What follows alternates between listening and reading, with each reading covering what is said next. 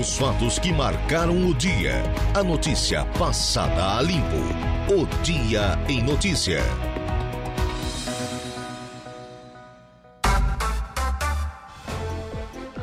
Agora são 17 horas mais 8 minutos, 16 e 8, hora oficial de Brasília.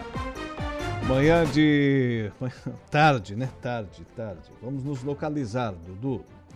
Tarde de segunda-feira, hoje. Sim, senhora, sim, senhora. Tarde de segunda-feira, tempo bom aqui em Araranguá e região, 27 de março, ano da graça de 2023. Tempo bom na cidade das avenidas, temperatura registrando nesse exato instante 24 graus. Boa tarde para você, meu amigo. Boa tarde para você, minha amiga. Acompanhando a programação da Rádio Araranguá 95.5 FM para todo o sul do estado de Santa Catarina, norte e nordeste do Rio Grande do Sul. Com os trabalhos técnicos de Eduardo Galdino, eu me chamo Alaura Alexandre. Juntos vamos a partir desse exato instante até às 19 horas com o nosso Dia em Notícia e sempre com o oferecimento de Angelone Araranguá. No Angelone é assim todo dia a dia de super promoções, super ofertas para você. E Januário Máquinas, a força, a potência que a sua terra precisa está lá na linha de montagem da Januário Máquinas.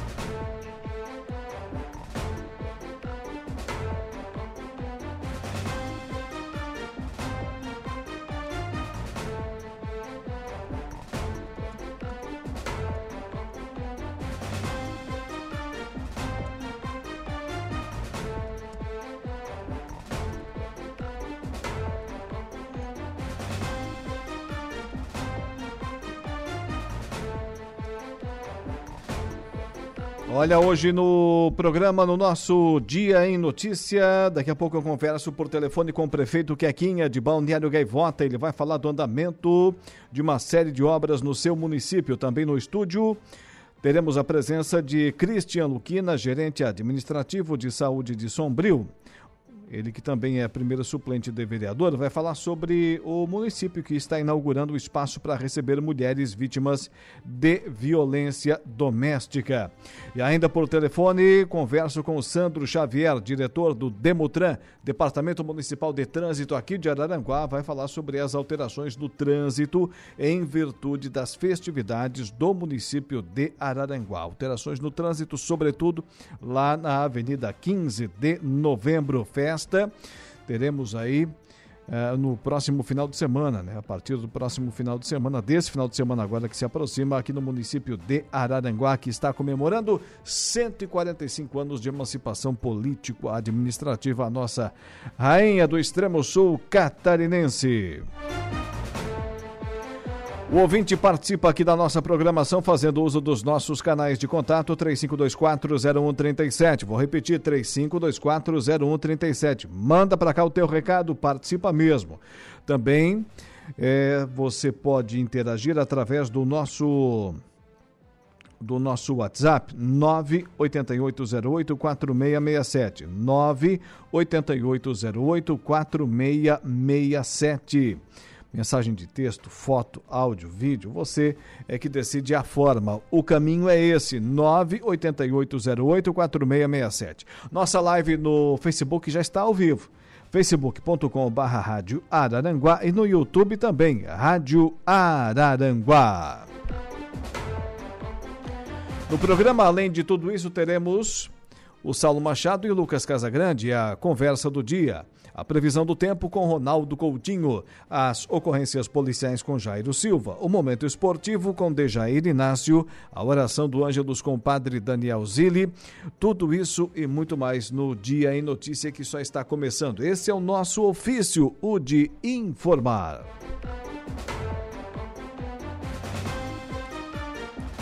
Agora no site, no portal da Rádio Araranguá em Destaque.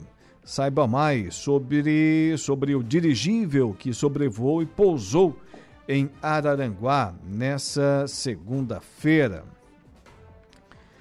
Ainda, Zé Milton e lideranças da Sejama buscam recursos para levar internet à área rural de Jacinto Machado.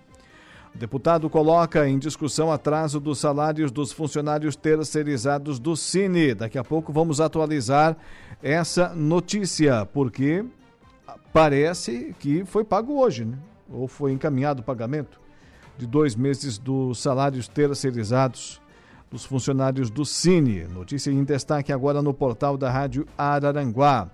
Ainda IMAS, Instituto Maria Schmidt, lançará o Hospital Veterinário. Última semana do mês deve ter as temperaturas mais baixas e possibilidade de chuva. E ainda no portal da Rádio Araranguá, o Hospital Santo Antônio ganha da Prefeitura de Timbé do Sul raio-x e ultrassom digitais. 16 horas e 13 minutos, 16 e 13. Everaldo dos Santos, prefeito Quequinha de Balneário Gaivota, seja mais uma vez bem-vindo à nossa programação, programação da Rádio Araranguá. Boa tarde. Boa tarde, Alaú. Boa tarde a todos os ouvintes da Rádio Aranguá. É, mais, é um prazer novamente né, retornar aí e falar um pouco mais aqui da nossa cidade aqui. Do que vem acontecendo na nossa cidade, claro, com certeza. A nossa belíssima Balneário Gaivota, que está com uma série de obras, prefeito, mas vamos iniciar falando sobre essa questão aí da drenagem que está sendo iniciada com tubos de concreto no valão da Segunda Avenida, uma importante obra para o município, né? Ah, com certeza, né, Laura? E sabe que a gente vem investindo bastante, claro, não só na infraestrutura, mas em toda a parte que envolve o crescimento do nosso, da nossa cidade, do nosso município, né? Questão de, de educação, saúde, enfim, hoje também fazendo infraestrutura que traga grandes investidores para o nosso município, né? Mas era uma preocupação de nosso, desde o nosso momento da nossa gestão, né, com a segunda avenida. Segunda Avenida é uma, é uma avenida muito bonita, né? E, e, ela já se ocorreu nos meses para cá, né? Alguns problemas com os nossos comerciantes, né? Porque por ser um vale de ser aberto, então isso é uma questão também de saúde pública, né? Então a gente, né? Captamos Alô, prefeito Quequinha de Balneário Gaivota, não, não está nos ouvindo. Qual é a ligação, né, Dudu? Tivemos uma interrupção aí no contato com o prefeito Quequinha, Everaldo dos Santos, lá de Balneário Gaivota. Retornamos o contato. Prefeito está nos ouvindo? Não, caiu a ligação. Vamos refazer. Vamos refazer o contato, então, com o prefeito lá de Balneário Gaivota, o prefeito Everaldo dos Santos, o Quequinha, que está falando sobre essa questão da drenagem que iniciou nessa importante avenida né, lá de, do seu município. A drenagem é, da segunda avenida. Prefeito está nos ouvindo agora? Estou ouvindo. Pode, pode continuar aí, prefeito, falando dessa questão da drenagem na segunda avenida. Então, meu amigo, é, conforme eu tinha lhe passado, não sei até que ponto foi a entrevista aí, mas é, caiu a ligação, né? Sim, pode recomeçar. Era, era uma preocupação nossa desde o início da nossa gestão, né, em questão de melhorar aquela avenida, né, até porque nós é, temos uma temos um, feito vários investimentos na questão de desenvolvimento da nossa cidade, claro, com o Caminho do Mar, Sétima Avenida, Escola Nova, Pai, enfim, ciclovia, também que liga o nosso município Balneário Gaivota até Sombrio, mas também era uma preocupação nossa, né, a Segunda Avenida, que era hoje, né, está causando situações desagradáveis para os nossos moradores, que ali moram e comerciantes, né, e também, né, questão de saúde pública, até porque fica céu aberto ali, então a gente esperamos agora, arrecadamos, né, o nosso a nossa receita maior, que é o nosso IPTU agora, janeiro, fevereiro e março. destinamos um valor aí para fazer toda a parte de drenagem aí, também, se Deus quiser no futuro aí, também fazer uma ciclovia ali naquela avenida, na segunda avenida. Prefeito, para a localização dos nossos ouvintes, é, onde é que fica a segunda avenida aí no, no Balneário Gaivota? A segunda avenida, ela liga entre praias, que liga depois da academia na né, Estação Saúde, né, que é onde fica hoje, agora vai ficar o Cicobi ali, e também a Beira-Mar, que é o Itapuã Center, né, Itapuã Center, enfim, vários comércios também ali, é, que tem localizado nessa avenida, né. É uma avenida, uma das mais antigas do Balneário Gaivota, né, ela é a quarta avenida, então, isso também que a gente resolveu também já dar início às obras esse ano agora, para que possamos deixar aquela avenida bonita assim, tanto como a Avenida Brasília, a Terceira Avenida e a Quinta Avenida. Né? E temos aí também uma ciclovia que já se encontra com a colocação de sinalização e aguarda Celesc para alterar, modificar, mudar alguns postes de lugar para finalizar o asfalto e fazer a, a, correção de algumas partes. É isso, prefeito? Isso, a nossa ciclovia já está em é, no período já de finalizar a obra, né? Ela, estamos agora só esperando mesmo a questão da, da remoção dos postes ali, que é a parte da Celeste, né? Mas a parte de pintura praticamente já está toda, né, toda feita. Temos alguns pontos ali ainda, né? Mas hoje ainda mesmo, ainda passei lá com a, fiz a vistoria na obra, a empresa está trabalhando. Né? Então, a obra que talvez aí mais uns 30, 60 dias aí a gente já vai estar é, vai estar entregando aí para a comunidade e também para as pessoas que vêm nos visitar em Balneário Gaivota, né, de outros lugares aí, né, porque hoje, queira ou não queira, é uma questão de saúde também, né, é porque você pega a sua bicicleta, vai dar uma volta, vai conhecer Balneário Gaivota e também o nosso meio de transporte, claro, para aquele também que precisa trabalhar com mais segurança, né. Ainda falando em obras, prefeito Quequinha de Balneário Gaivota, a sétima avenida que o prefeito mencionou, ela está com terraplanagem agora, né? Fazendo os trabalhos de terraplanagem que estão em andamento para começar a receber o material da base logo já nos próximos dias? Nos próximos dias, eu não. Aí estamos finalizando a remoção do solo agora que nós estamos fazendo, que né, que o serviço é é, não entrou no orçamento do projeto da empresa que ganhou a licitação, né? Então isso é conosco, né? A gente que está fazendo todo o trabalho. Mas a empresa também já está trabalhando também, já está fazendo toda a parte, né? De, de, colocar também o material, né? Para que possamos também entregar o mais breve possível aí essa, essa grande obra aí, que é a Sétima Avenida, né? Que vai ligar o Caminhos do Mar, né? A Beira Mar Sul. Então, obra muito esperada por toda aquela comunidade de Região Mar, né? E outras ruas também, outras pavimentações que a gente está fazendo ali, como a Rua D, e vamos iniciar também agora a Rua C também. E a própria Beira-Mar Sul está sendo finalizada nessa, nessa rodovia, nessa, nessa via pública, as calçadas, né? E começando a receber a sinalização, é isso? Isso mesmo. Isso mesmo. É, a, Beira Mar Sul, né? A gente conseguiu fazer através de uma parceria junto com os nossos amigos deputados aí da nossa região, né? Que nos ajudaram o ano passado. E claro que teve uma parte de recurso próprio também, mas já estamos também em fase final aí, já está recebendo, né? Terminando agora as calçadas, já recebeu também a parte, uma parte já recebeu toda a pintura também, agora vamos para a parte de, de finalizar a obra, que também é a parte de, de iluminação, enfim, né? É, também que é uma grande obra que se diz assim de, de, de, passagem, né?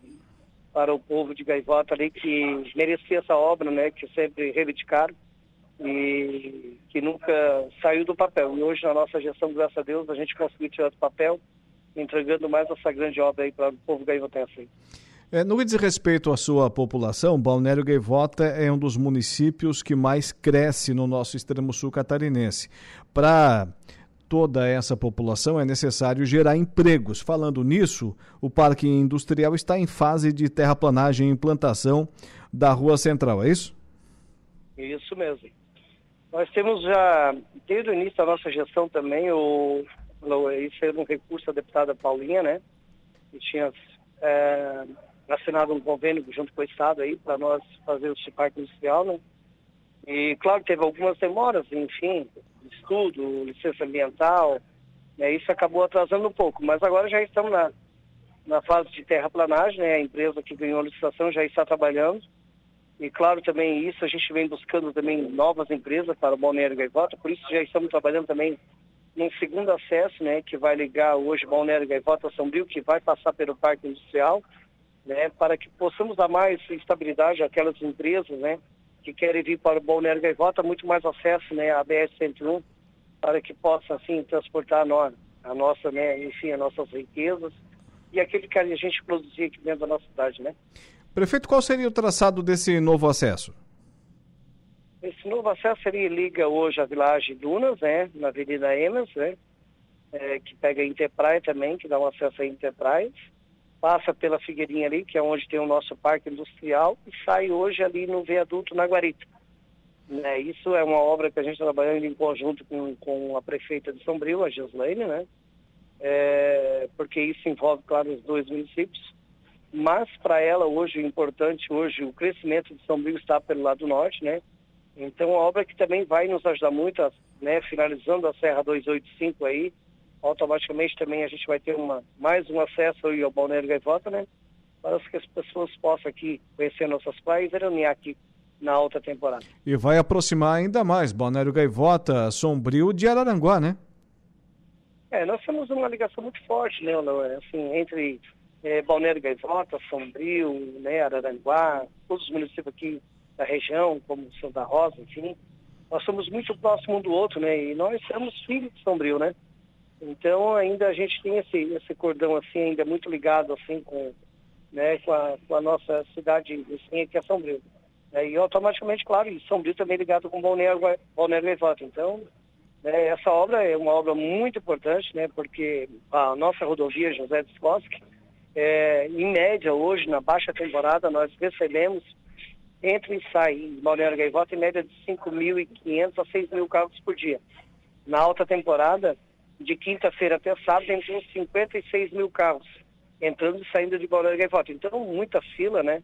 Isso acaba, no fim, causando até desconforto para aquelas pessoas que estão, claro, veraneando, mas também aquelas pessoas que precisam daquele acesso para trabalhar e precisam chegar no seu horário de, de do seu, do seu serviço, enfim. Então, por isso que a gente já está trabalhando né, em cima desse segundo acesso aí também, no Caminhos do Mar também, que vai nos ajudar muito, até porque a grande, é, a grande número de turistas que vem visitar nós né, na alta temporada é do Rio Grande do Sul, né?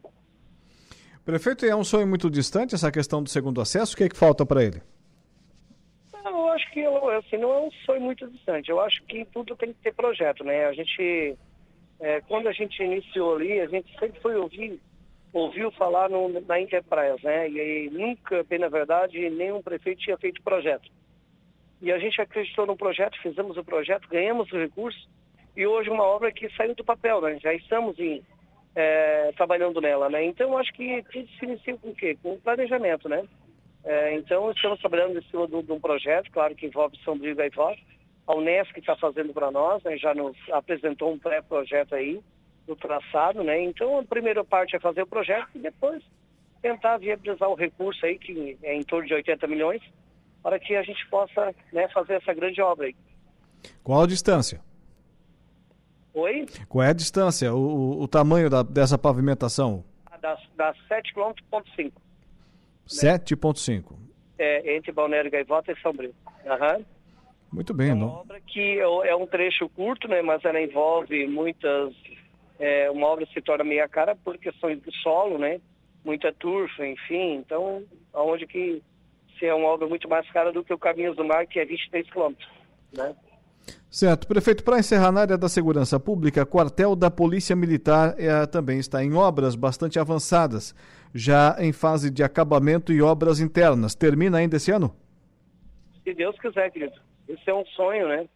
É um sonho da nossa administração, é um sonho da, da população gaivotense, né? Para que possamos, se Deus quiser, aumentar o nosso número de efetivos aí, né? Hoje nós temos 10 apenas, né? Com o quartel da Polícia Militar, automaticamente esse número a gente vai conseguir aumentar para que possamos manter a qualidade, né? Qualidade de vida da nossa população gaivotense com maior segurança, né? Claro que temos também a Ronda Municipal que nos dá essa, esse suporte junto à Polícia Militar e Civil, mas é, é uma obra muito importante para a nossa, nossa cidade, claro.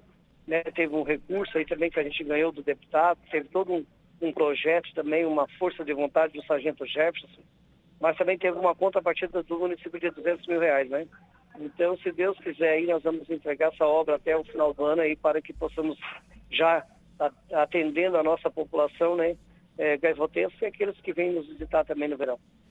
Prefeito Everaldo dos Santos, prefeito Quequinha de Balnério Gaivota, muito obrigado pela entrevista, estaremos sempre à disposição. Tenha uma boa tarde. Eu que agradeço, querido. Uma boa tarde, uma boa semana para todos os ouvintes e para você. Um abraço. 16 horas e 27 minutos. 16 e 27. No Angelone Araranguá, todo dia é dia. Quem faz conta faz feira no Angelone. Não escolhe o dia, porque lá todo dia é dia. Quem economiza para valer passa no açougue do Angelone e sem escolher o dia, porque na feira, no açougue, em todos os corredores, você encontra o melhor preço na gôndola e as ofertas mais imbatíveis da região. Baixe o aplicativo e abasteça. Continuando por aqui com o nosso programa, olha. Vou trazer aqui a informação, o Eduardo Galdino. Reforma tributária é vontade do Brasil e não de A, de B ou de C. Análise é do deputado catarinense. Vamos saber qual é esse deputado. Repórter Rita Sardi. A reforma tributária em discussão na Câmara dos Deputados pode não ter uma unanimidade, mas hoje tem bem menos resistência do que tinha há alguns anos atrás. Esse é o sentimento de boa parte de parlamentares, independentemente se a favor ou contra o governo federal. A reforma tributária que está sendo debatida em um grupo de trabalho prevista nas propostas de emenda à Constituição, chamadas de PECs 45 e 110, unifica IPI PIS, COFINS, ICMS e ISS no novo IBS, criando também um imposto seletivo sobre produtos como bebidas e cigarros. Na PEC 45, o IBS é único, mas na 110 ele é dual, um para estados e municípios e outro para o governo federal.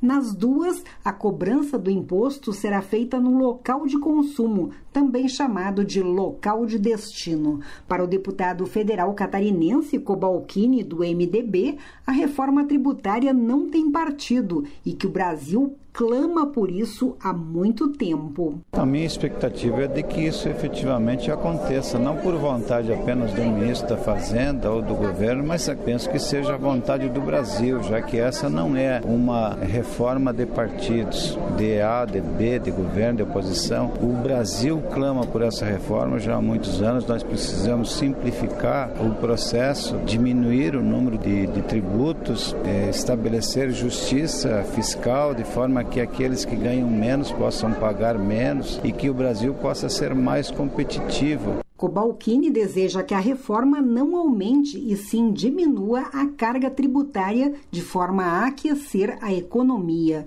O deputado catarinense disse esperar que o texto final a ser votado no plenário da Câmara não cause prejuízo a nenhum ente da federação. Sem que se prejudique qualquer ente da federação, mas que se olhe para aqueles estados, as diferenças que nós temos no Brasil, é um país continental e que que os estados eh, não sofram prejuízo com a reforma. Obviamente que alguém, alguém perde. Se alguém perder, que sejam os mais fortes, que se eh, pratique a justiça. Mas enfim, eu torço e agora não me permito apenas estar na torcida, mas em campo também atuando no sentido de que efetivamente nós possamos votar na Câmara e que logo em seguida o plenário do Senado também possa dar essa resposta ao Brasil. A expectativa é que a proposta seja apreciada pela Câmara ainda neste primeiro semestre e, a partir do segundo semestre, pelo plenário do Senado. De Brasília, da Rede de Notícias Acaerte, repórter Rita Sardi.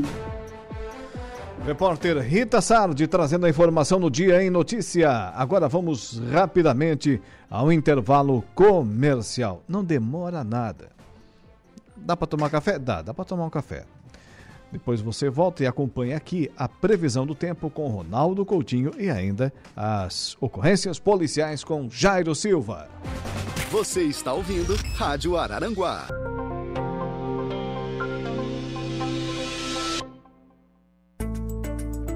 Previsão do tempo. Oferecimento. Graduação Multi-UNESC. Laboratório Rafael. Lojas Benoit. Bife Materiais de Construção. Agora são 16 horas mais 41 minutos. Coutinho, acertar sem cheio nesse final de semana, inclusive no início dessa semana, Coutinho. Né, o tempo realmente se, se manteve como você havia preconizado e a temperatura baixou um pouquinho aqui na região. Boa tarde. Boa tarde. Mas, mas o domingo eu errei, porque domingo era para ter chuva e ter o sol. A frente fria antecipou. Dessa Ela parte, chegou. propositalmente, eu havia esquecido. Não, mas é, mas é bom porque esse erro ninguém reclama. o, o, não, que eu digo, se é para errar, que erra é assim. Quando diz que vai chover e não chove, porque daí a pessoa que tinha se programado consegue ainda fazer alguma coisa. A não ser, claro, quando está uma seca violenta, né? É. Agora, quando tu diz que, que vai dar sol e dar chuva, aí é pior. é, aí tu escuta, aí tu escuta. Mas é, esse ventinho que temos aqui, o pessoal está falando que é um ciclone que tem aí no, no alto mar, é verdade? É, ele está é, tá lá nos Cafundó de Juras. Aí, aí, aí aqueles, aquelas manchetes caça-cliques. É. Ciclone mais intenso do outono até agora. Gente, Uh, não, o outono começou semana passada. Nós temos três, quatro dias no outono. É óbvio que qualquer ciclone que tiver agora vai ser o mais intenso do outono. Mas isso eu chamo título caça-clique. É, minha mãe também fala que eu sou o homem mais bonito da rua lá, só tem ela morando. Não, mas, aí, mas tudo bem, mãe é mãe, né? A mãe às vezes pega, mas a gente tudo bem, né? mas esse ciclone ele tá indo pro alto mar, né, Coutinho? Ele não vai se aproximar aqui, né? Não, a mãe ficava doida com meu pai quando dizia que o filho mais velho era meio feinho. Uh, dava briga, segundo ela. e esse eras tu? Não, eu sou o caçula. Ah, bom. Então tá. Ele tem mais velho, é 12 anos mais velho que eu. Mais feio ainda? Ah, não é igual. Mas, ô, ô Coutinho, então tá, esse ciclone não vem pra cá, né? Não, não, nem a, a única coisa que ele fez foi facilitar a entrada do ar mais frio, só. Uhum. Mais nada. E deixou o mar um pouquinho assim, com ondas mais altas que o normal. Só isso. Mas daqui para frente, nessa semana, a temperatura sobe? Não falar que ia dar temporal no sábado domingo? Hum. Deu? Não. Não. Duas senhoras me ligaram aqui, passaram o fim de semana agoniadas. Por, por isso que eu sei que eu bato nessa tecla e vou continuar batendo. Isso daí vai custar caro no futuro. É. No é. dia que vier alguma coisa realmente forte, o pessoal não vai acreditar porque recebe 3.500 avisos por semana. Ah, quando chegar o 3.501, é mais um. Uhum. Aí sim, aí vai fazer diferença. Pois é. Ou, eu, ou eu vou matar metade da população quando a gente falar que vem temporal e tempestade. Aí eu acho que eu mato metade da população. Ou a população já vai estar acostumada, já vai estar calejada, né? Não, não, que se for o Coutinho, eles vão saber que o negócio é feio, porque eu não falo. Ah, bom, tá aí o segredo da coisa. Tá, mas a temperatura sobe bem nos próximos dias? É, o, dia que, o dia que avisar alguma coisa nesse sentido é porque realmente o negócio é feio. Tá. Ah, não, hoje foi um dia bem agradável. Chegou aí a 25, 26, amanheceu friozinho, 15, 17 graus. No estado tivemos 4,5 em Vargem Bonita, 5 e 2 em Água Doce, 5 e 6 em São Joaquim. Uh, coisa boa. Olha, diversas cidades do estado tiveram mínimas entre 10 e 15 graus. O que é baixo, né? Principalmente depois de uma sequência de noites quentes que a gente teve. Amanhã vai ser outro dia parecido. De manhã entre 15 e 18 graus em boa parte das cidades do sul. Aqui na Serra entre 5 e 8, 6 e 9 graus dentro dessa faixa e à tarde um pouco mais quente, uns 27, 30 graus, passa um pouquinho dos 31, outro ponto. E já começa a ter uma chancezinha de alguma chuva, alguma trovada isolada na terça-feira. Pode passar sem chuva em vários pontos da região. Acho que o pessoal já, já acabou a colheita ou ainda tem gente colhendo? Ah, tem um 20% aqui na região ainda. É, aproveitar bem o período da manhã até a hora que começar a ameaçar a trovada. Alguns sortudos poderão aproveitar o dia todo, outros azarões podem ter alguma chuva já ali entre meio-dia e duas da tarde. Na quarta, mesma situação. Pequena chance de chuva de manhã e maior chance entre a tarde e a noite. Quinta e sexta também. Eu acho que o dia mais quente da semana é quarta, com uns 32, 30, 34 graus na região. Na quinta e sexta, pancadas à tarde e noite. Novamente vai ter um canto com chuva, o outro sem chuva. E no sábado passa uma frente, uma frente fria mequetrefe, uh, passa rápido, com pouca chuva, entra o vento sul e cai a temperatura à noite. E faz frio com tempo bom domingo e segunda. Deve talvez ficar aí perto de 11, 14 graus, 12, 15, que já é uma temperatura baixa para final de março, comecinho de abril. Da Climatea, Ronaldo Coutinho. Ah, teremos tempo bom e temperaturas baixas aí no final de semana. Temos festa aqui em Araranguá, 145 anos de emancipação político-administrativa. Vai ter uma série de eventos aí na cidade seria mais para o sábado à noite. Sábado amanhece meio quente. Hum. E aí à noite é que começa a esfriar, ali pelas 10, meia-noite em diante. E olha que interessante, o Afrio está chegando bem no dia 1 de abril, dia da mentira. então tá. Coutinho, boa tarde, até amanhã. Igualmente, tchau. Ronaldo Coutinho com a previsão do tempo. Você está ouvindo Rádio Araranguá.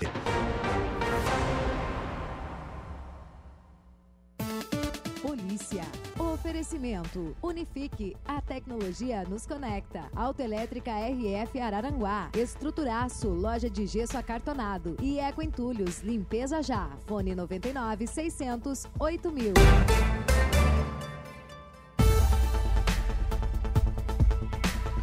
Agora 11 minutos faltando para as 5 horas da tarde.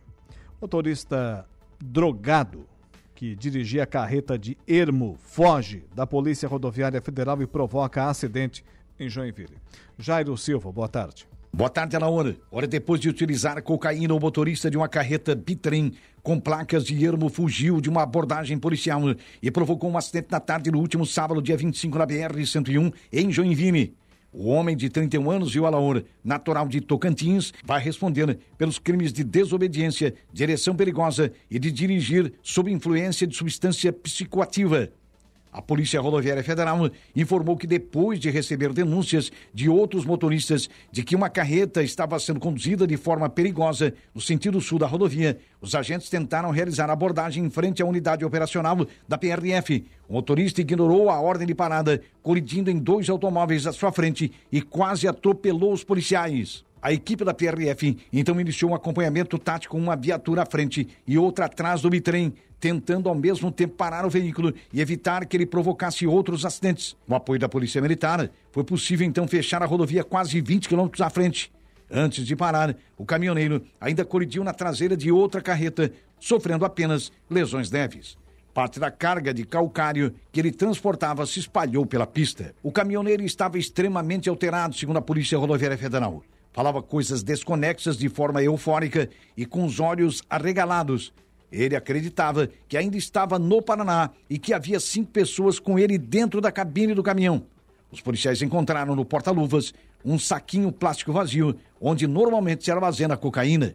O motorista então confessou que fez uso da substância para não dormir. A passageira do bitrem também confirmou que ele havia consumido cocaína antes de dirigir, informou a PRF. Depois de ser medicado e liberado pelos médicos no hospital, o motorista foi levado para a delegacia.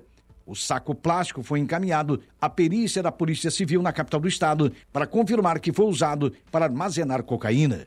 Com apoio da concessionária Arteris, a carga foi removida e o fluxo liberado cerca de uma hora depois.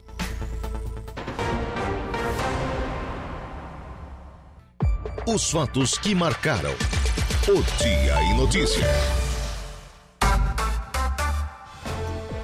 Olha a potência, a durabilidade, a economia e a confiança em uma marca que atravessou décadas e continentes. Esses são os tratores da linha JP, líder de vendas e de resultados para o empreendedor do agronegócio. São 25 anos de uma empresa construída pelo empenho e obstinação de uma família, colaboradores e clientes. Januário Máquinas, a força que a sua terra precisa. Olha, daqui a pouco no programa vamos falar sobre a estrutura que agora o município de Sombrio possui para receber as mulheres vítimas de violência doméstica. Daqui a pouco, logo após o intervalo comercial, também teremos para Copersuca desde 1964 o Agro em Notícia. Mas agora, Dia Mundial de Conscientização sobre a Epilepsia. Em Santa Catarina, estimativa é que cerca de 140 mil pessoas convivam com o problema. Repórter Patrícia Gomes. Esse domingo, 26 de março, foi o Dia Mundial de Conscientização sobre a Epilepsia. A estimativa é que cerca de 140 mil catarinenses convivam com algum tipo de alteração cerebral que leva a crises de epilepsia, como detalha Katia Lin, professora de Neurologia e Neurofisiologia Clínica da UFSC e atual presidente da Liga Brasileira de Epilepsia. A epilepsia, ela é uma condição que acomete 1 a 2% da população geral no mundo. Então, se a gente trouxer esses números aqui para o estado de Santa Catarina, só para se ter uma ideia, considerando-se que o estado de Santa Catarina possui 7 milhões de pessoas, isso daria mais ou menos 2% da população, 140 mil pessoas com epilepsia somente no nosso estado de Santa Catarina. Em Santa Catarina, uma lei estadual de 2015 também instituiu que 26 de março seja o Dia Estadual da Conscientização sobre a Epilepsia. A legislação foi proposta pelo deputado estadual Vicente Caropreso, do PSDB, que inclusive é médico neurologista. O parlamentar reclama que a medicação, que pode ajudar a controlar a epilepsia, ainda é de difícil acesso pelo SUS. O acesso a determinados medicamentos é muito difícil é necessário que os estados adquiram, façam licitações, se preencham documentos. A disponibilização por parte do SUS não tem acompanhado praticamente a ciência. E isso tem uma repercussão direta na qualidade de vida das pessoas, no controle das crises, na família dessas pessoas que são submetidas à burocracia eh, do Estado para chegarem, muitas vezes, a não ter acesso e a não controle das crises. De acordo com a presidente da Liga Brasileira de Epilepsia, Kátia Lin, qualquer pessoa pode ter crises epiléticas. Muitas vezes a causa é desconhecida, mas geralmente o problema aparece favorecido por lesões cerebrais. Qualquer um de nós pode ou nascer com epilepsia ou inclusive desenvolver epilepsia ao longo da vida. Basta a gente ter qualquer lesão cerebral, que pode ser decorrente de um derrame, pode ser decorrente de um acidente automobilístico e levar um traumatismo no crânio, enfim, qualquer lesão cerebral, ela pode fazer com que a pessoa desenvolva essa propensão de ficar tendo crises epilépticas. A professora de neurologia da UFSC e presidente da Liga Brasileira de Epilepsia, Katia Lin, reforça, em função do dia de conscientização sobre a epilepsia, que a pessoa que enfrenta as crises epiléticas precisa ser vista sem preconceitos. Então, que tal aproveitarmos né, o, o dia, dia da conscientização sobre epilepsia para falarmos adequadamente da pessoa que tem epilepsia e não portadora de epilepsia. A pessoa em crise epilética perde a consciência por cerca de dois minutos. Para protegê-la, quem estiver por perto pode dobrar uma roupa e colocar embaixo da cabeça para ela não se machucar ao se debater, deitá-la de lado para evitar engasgos com saliva ou algum alimento que pudesse estar na boca. E se a crise durar mais que cinco minutos, chamar socorro imediato. De Florianópolis, da Rede de Notícias Acaerte, Patrícia Gomes. Repórter Patrícia Gomes trazendo a informação relevante, relevante, por demais importante, né, aqui dentro do programa. Quem já não presenciou, né? Outra pessoa numa crise de epilepsia. Olha, é algo para quem não está acostumado, para quem vê pela primeira vez apavorante. Apavorante. Né? A impressão é que realmente a pessoa está ali perdendo a vida na sua frente. E, por demais importante, né? saber o que fazer nessas horas. Aplicativo Angelone é um novo jeito de você encher o carrinho. É bem simples. Baixe o aplicativo, se cadastre, acesse o canal Promoções, ative as ofertas exclusivas de sua preferência e pronto. Faça suas compras na loja, identifique-se no caixa e ganhe seus descontos. Toda semana, novas ofertas. Aplicativo Angelone, baixe, ative e economize. Pontualmente, 17 horas com a notícia da hora. Igor Klaus. Voltamos com a notícia, Laor, que consumo de ultraprocessados aumentou 5,5% na última década no país. Notícia da hora. Oferecimento. Giasse Supermercados. Laboratório Bioanálises. Civelto Centro de Inspeções Veicular. Clínica de Olhos São José, Lojas Colombo e Rodrigues Ótica e Joalheria. Nos últimos 10 anos, o consumo de alimentos ultraprocessados pelo brasileiro teve aumento médio de 5,5%. É o que aponta o estudo sobre o perfil de consumidores, divulgado pela Revista de Saúde Pública da Universidade de São Paulo, a USP, feito pelo Núcleo de Pesquisas Epidemiológicas em Nutrição e Saúde a NUNSPENS, da USP. O núcleo é responsável pelo guia alimentar para a população brasileira. Os alimentos ultraprocessados são formulações industriais prontas para o consumo, feita com inúmeros ingredientes frequentemente obtidos a partir de colheitas de alto rendimento, como açúcares e xaropes, amidos refinados, gorduras, isolados proteicos, além de restos de animais de criação intensiva. Usualmente, esses alimentos contêm pouco ou nenhum alimento inteiro em sua composição, além de serem fartos em açúcar e gorduras e carentes de fibras e micronutrientes. Entre eles estão refrigerantes, biscoitos de pacote, doces e salgados, macarrão instantâneo, alimentos prontos para aquecer, doces, balas, chocolates e embutidos como presunto, mortadelas e outros. Eu sou Igor Claus e este foi o Notícia da Hora.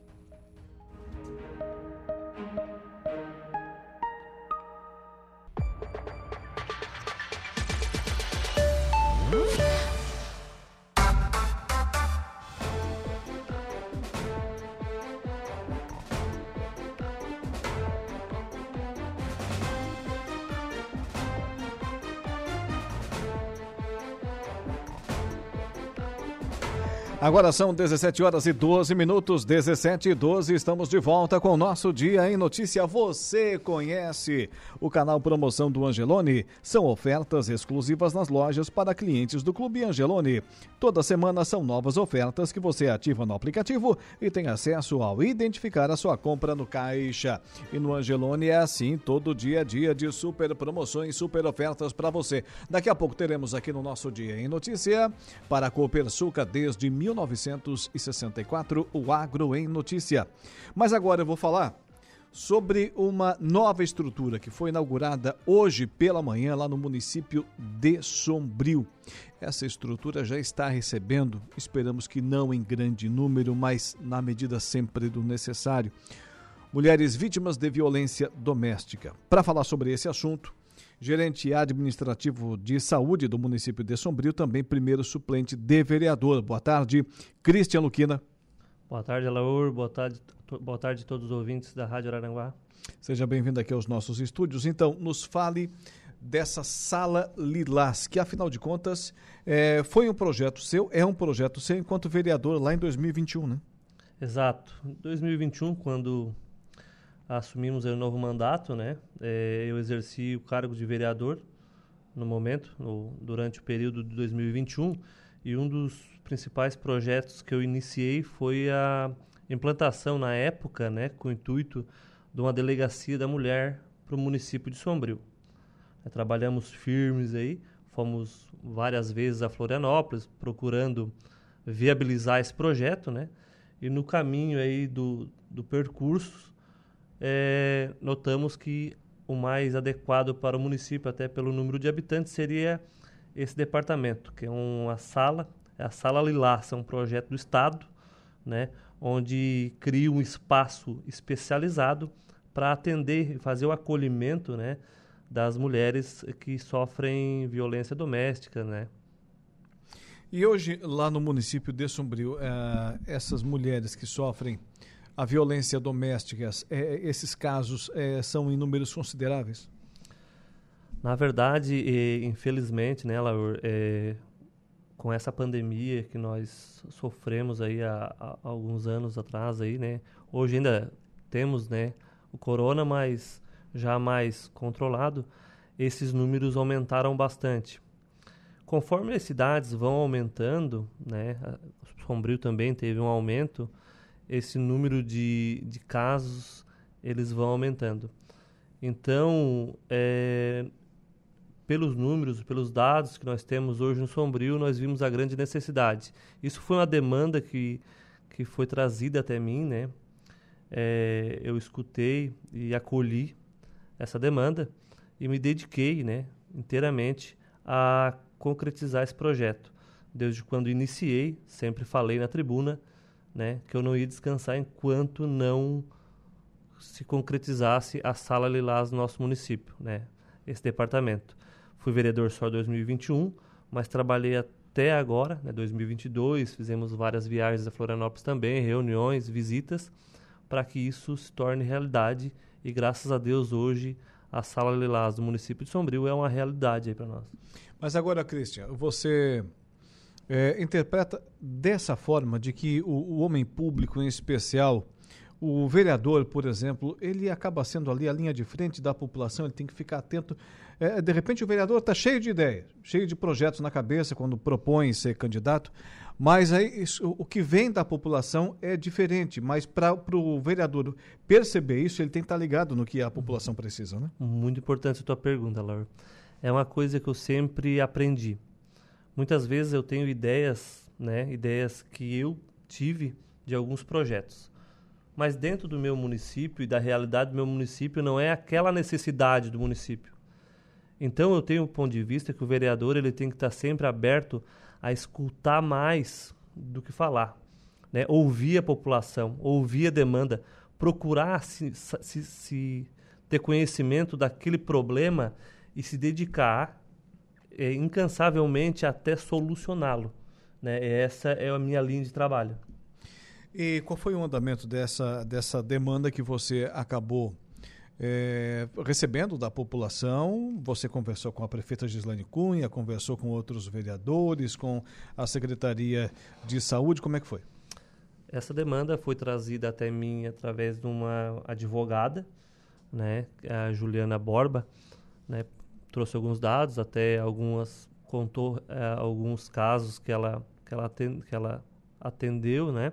E eu vi a grande necessidade. Conversei com o delegado né, da nossa delegacia, o Luiz Otávio Puma, né, ele sobre esse esse assunto, ele falou da grande demanda também nesse setor, né, da, da violência doméstica.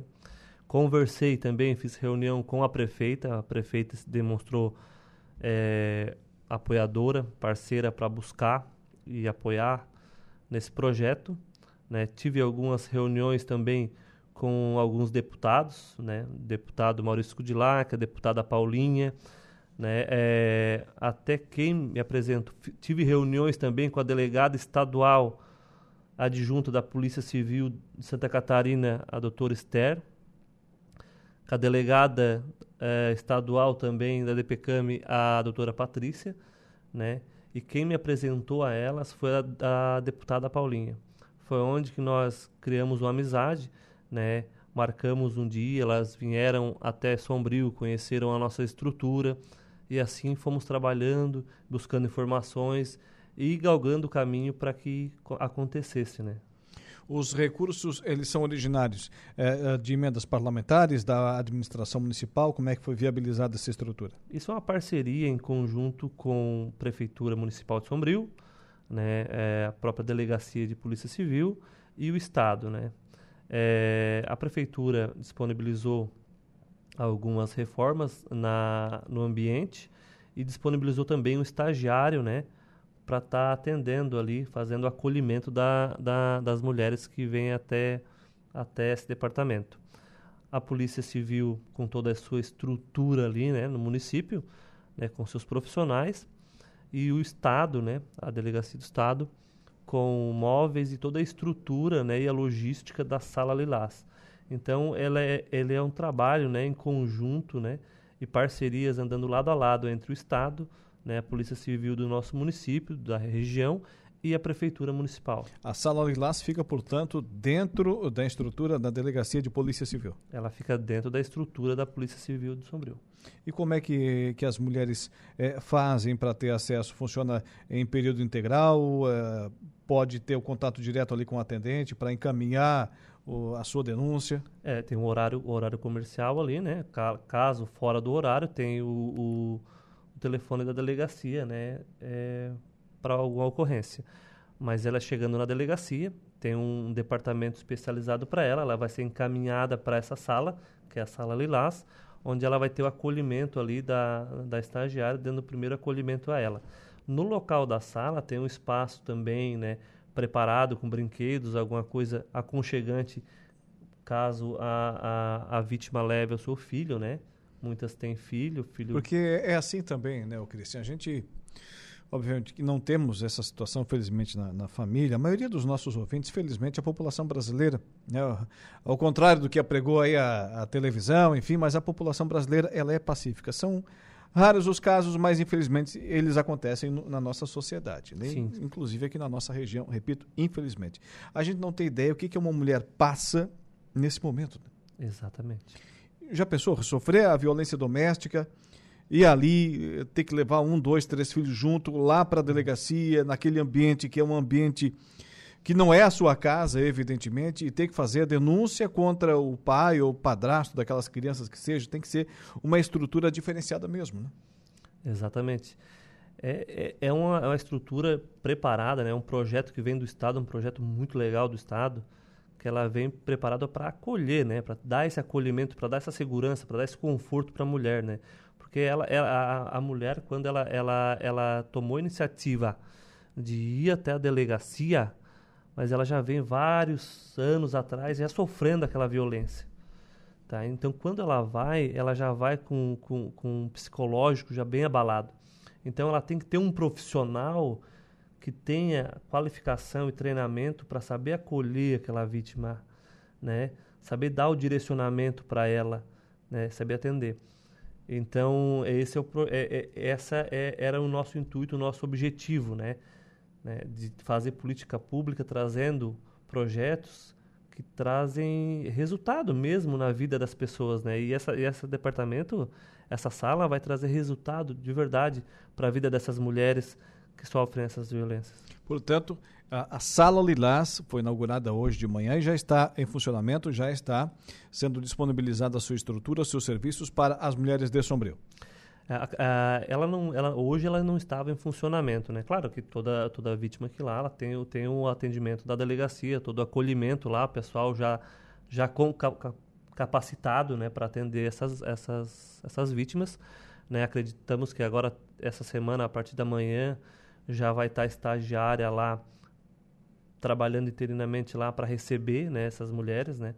Queremos que o menor número possível desses mas caso precise, tá lá a delegacia com todo o suporte, né, para dar esse, esse atendimento para as vítimas.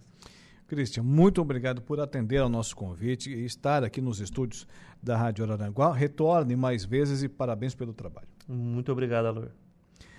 17 horas e 23 minutos, Sala Lilás. Já em funcionamento agora, nessa semana, foi inaugurada hoje de manhã, lá no município de Sombrio. Você, mulher, sombrense que estiver nos ouvindo agora, né? Está sofrendo violência doméstica? Vai lá, faz a denúncia aí, mude aí o rumo da sua vida. Ou já tem uma estrutura capacitada, especializada, com profissionais treinados para receber você lá na delegacia de Sombrio, na delegacia de Polícia Civil. O responsável por esse projeto está aqui, o Christian, conversou conosco aqui dentro do Dia em Notícia. E agora, para a Copersuca, desde 1964, o Agro em Notícia. O Agro em Notícia. Oferecimento Copersuca. Há 57 anos cooperando com muito sucesso.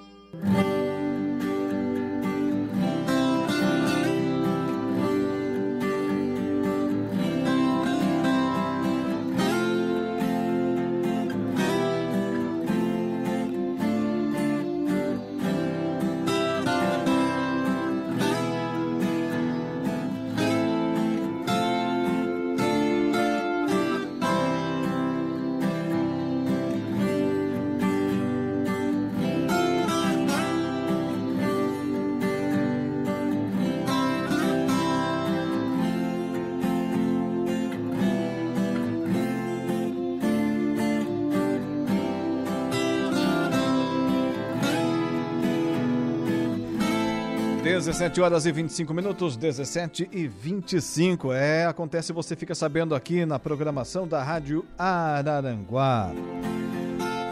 Agora, para a Copersuca, vamos com Agro em Notícia, informação em destaque, a 34ª Operação Ronda Agro do Programa de Vigilância em Defesa Agropecuária para Fronteiras Internacionais, a Vigi Fronteira, apreendeu e destruiu mais de 23,6 toneladas de produtos agropecuários de risco sanitário ou fitossanitário introduzidos ilegalmente no país com prejuízo estimado aos infratores de mais de 600 mil reais. A ação foi realizada nas fronteiras do Acre, Rondônia, Mato Grosso, Mato Grosso do Sul, no período de 27 de fevereiro a 21 de março. Além dos produtos apreendidos, foram fiscalizados 22.200 veículos terrestres e embarcações e apreendidos 1.528 animais sem documentação sanitária. As equipes de fiscalização percorreram os arcos norte e central da faixa de fronteira.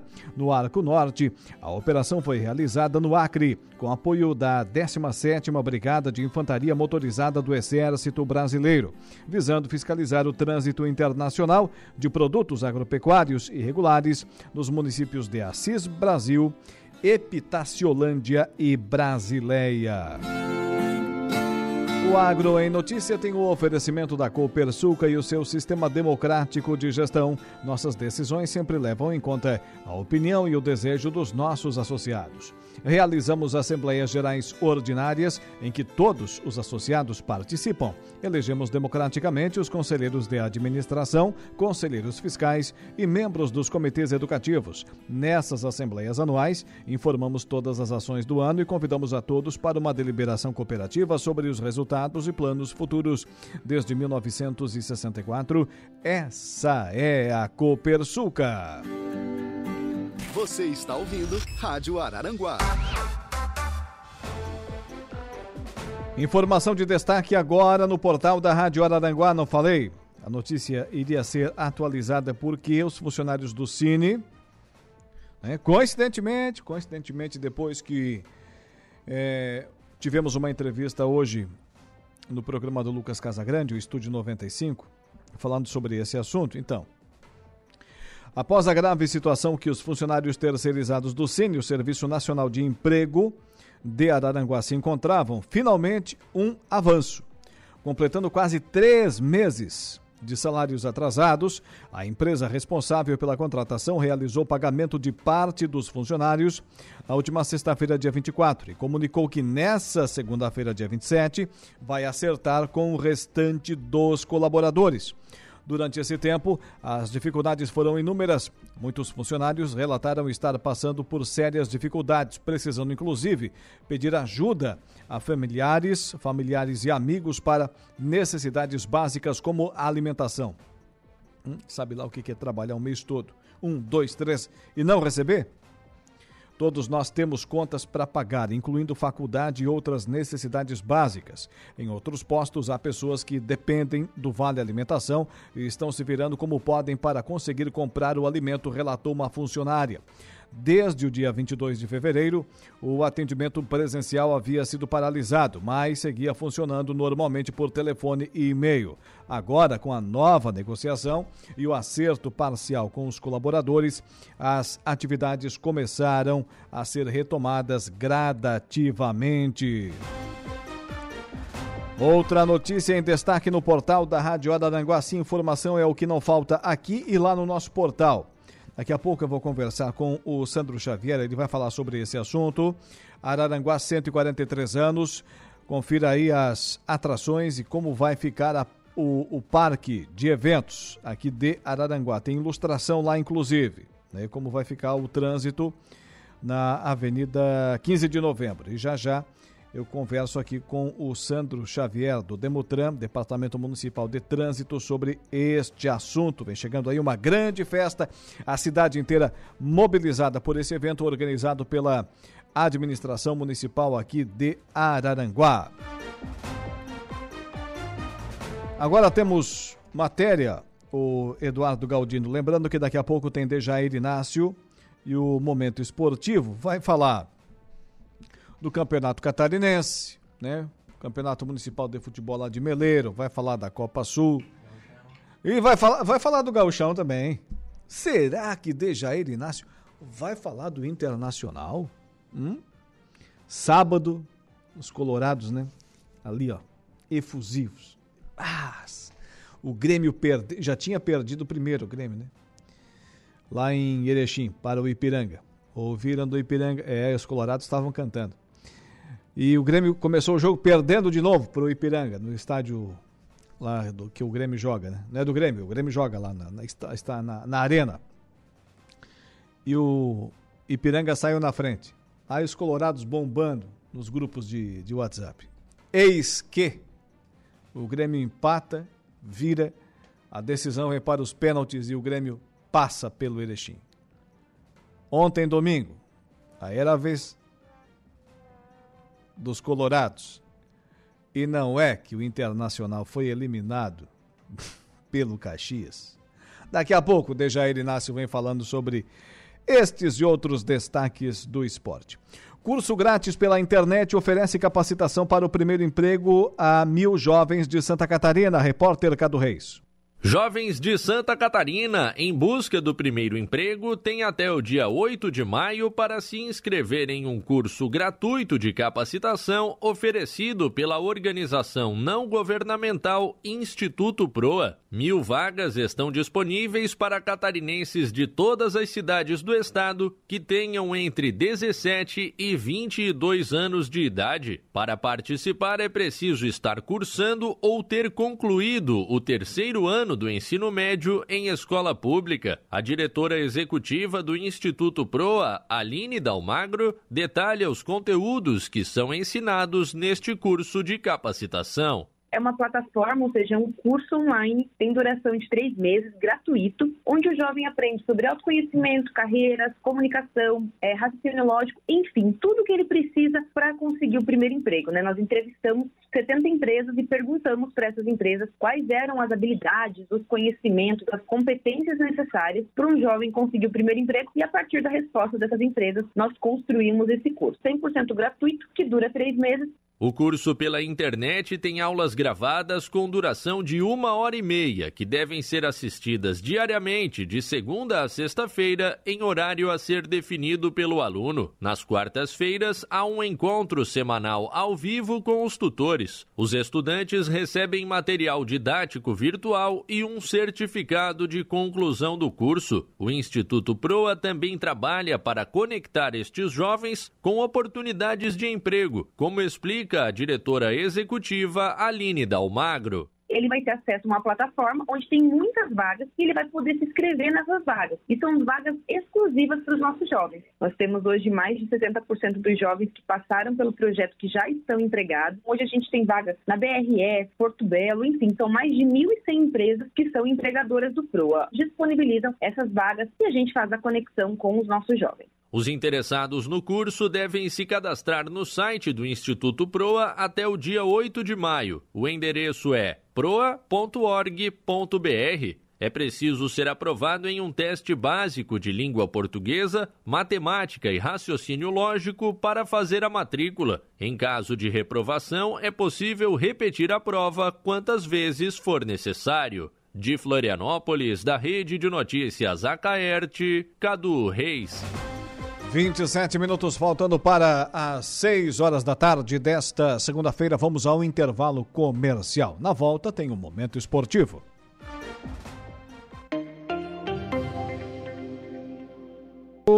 Estamos de volta com o nosso Dia em Notícia. Aplicativo Angelone é o novo jeito de você encher o carrinho.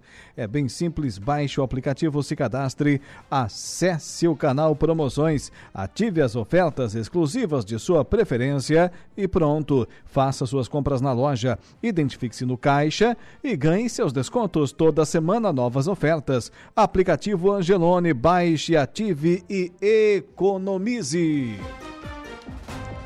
Agora com Dejair Inácio, um momento esportivo. Momento esportivo. Oferecimento. De Pascoal Arananguá. F3M. O Lojão Materiais de Construção. E Gui Autocar Mecânica Automotiva.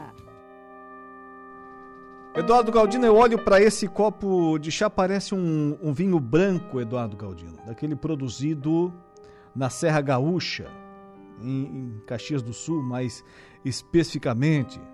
E aí você me vem com uma canção italiana, me faz lembrar algo que aconteceu ontem no Beira Rio. O que seria?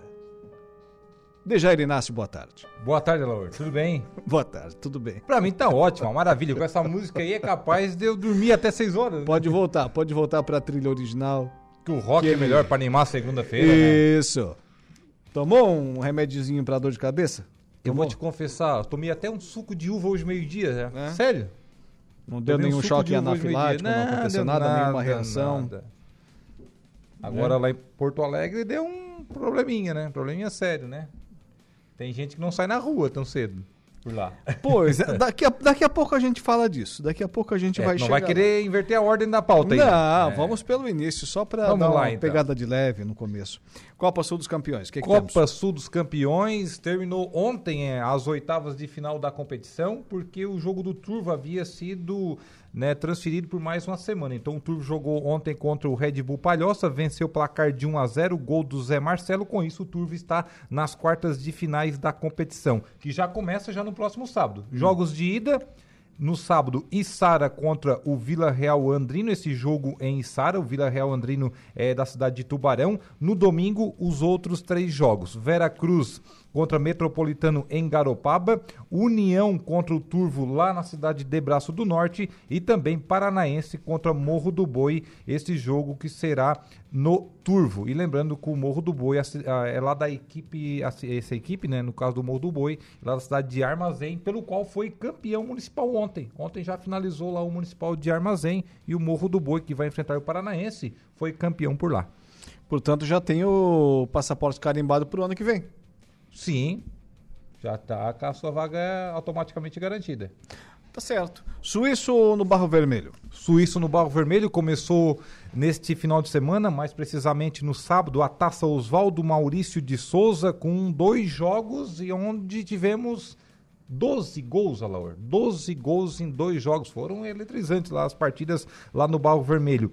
O Pavei venceu o placar de 2 a 1 Real do Engenho, a equipe do Pavei que já foi campeã lá, não na última edição, mas há alguns anos aí atrás. E o Arseno venceu o Aisnou pelo placar de 5 a 4, numa partida aí com 9 gols. A segunda rodada acontece no próximo sábado, dia 1 de abril, às 15h30, Ajax contra Real Maraca. Esse jogo aí válido pelo grupo B e pelo grupo A às 16h30, Pontão Juliandro Jacques Corretor contra Maciel Esporte Mecânica KM Teixeira. Tá certo. Lá na nossa live do Facebook, dando joinha. Deixa-me ver aqui quem está. O Mazinho Silva. Também ainda o Valdeci Batista de Carvalho. E ela não podia faltar, a Marne Costa. Obrigado, gente, pela audiência. O Mazinho Silva está aqui. Boa tarde, Alaor. Boa tarde, boa tarde, Deja. Boa tarde, Mazinho. Seja fina da bem-vindo melhor aí. qualidade. O Valdeci Batista de Carvalho também. Boa tarde, boa tarde. Um forte abraço também para Já você. comeu todos os pastéis hoje lá da lanchonete do Zé Passos. É? É. Não passei por lá, mas fiquei sabendo que ele Vai bem? atracou no- nos que tinha. Então tá bom, Valdeci Batista de Carvalho, abraço, obrigado pela audiência. Depois de falar da Copa Sul dos Campeões do Suíço do Barro Vermelho, também temos aqui informações da primeira rodada da Liga Fute 7. Da Liga Fute 7, que começou aí a Série B da competição. Agora também tem a segundona da Liga Fute 7. É uma liga organizada pelo Felipe Campos aqui de Araranguá. O Raizeira venceu o Meta placar de 6 a 1 Entre Amigos 2 a 2 com o Real Street. O Vila Isabel venceu o Resenha placar de 3 a 2 E também tivemos o Alto Feliz goleando o Saideira placar de 6 a 0 Chapa Bola 4 do Morro 1 e Milan Gaivota 5, Tropa do Sul 3.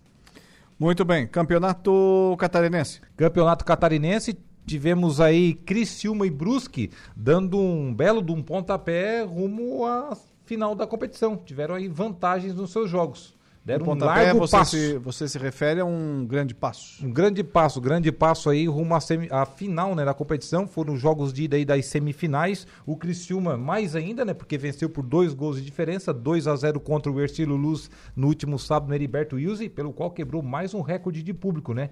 Em uma semana, na verdade, em poucos dias, né? Entre Hum. terça e sábado, dois recordes quebrados no estado, né? Nos- na terça, contra o Havaí, 14.440 pagantes. No sábado, contra o Ercílio Luz, 14.723. Dos cinco maiores públicos esse ano no futebol catarinense, quatro foram em jogos do Criciúma no estádio Heriberto Wilson. A torcida do Criciúma, que estava até pouco tempo atrás desanimada com, com o time, né? Mais de uns anos para cá, vem realmente fazendo a sua parte. Se, quando o clube não ajuda, né? Os jogadores não colaboram dentro das quatro linhas, mas a torcida está lá sempre, né? Até no início do campeonato, né, Laura? colaborando. No início do campeonato, o Criciúma não vencia em casa, né? Empatava e perdia, estava levando assim a trancos e barrancos, até que venceu uma. Venceu uma, embalou e já está na semifinal do Catarinense e podemos dizer com um pé na decisão, porque o Criciúma pode perder agora o jogo da volta, que acontece na próxima quarta-feira às 21 horas, lá no estádio Aníbal Torres Costa em Tubarão, até por um gol de diferença, que mesmo assim se garante na decisão do Catarinense de 2023. Mas vou dizer uma coisa, o Ercílio Luz não é bobo não. Com certeza, né? É um time que fez a melhor campanha gol- na primeira fase. Se aquele gol que o jogador fez lá estava impedido. É, Tava com o dedão na frente, né? Fosse validado, fosse validado, o jogo seria outro. Já complicaria, né? Já mudaria tudo. Já mudaria a configuração para a decisão. Porque daí um gol lá já deixaria tudo igual, né? E não só lá, mas até mesmo no Heriberto Rio, se faz um gol, faz 2 a 1 um, né, já Bota uma pressão, né? É no restante da verdade, partida, né? é verdade. Mas agora com 2 a 0 o Criciúma tem uma ampla vantagem. Claro que não pode chegar lá e se acomodar, né? Terá problemas aí o técnico Cláudio Tencati. O Gustavo é dúvida, o goleiro sentiu com o, o ombro, né? Saiu com dores no ombro ainda no intervalo da partida.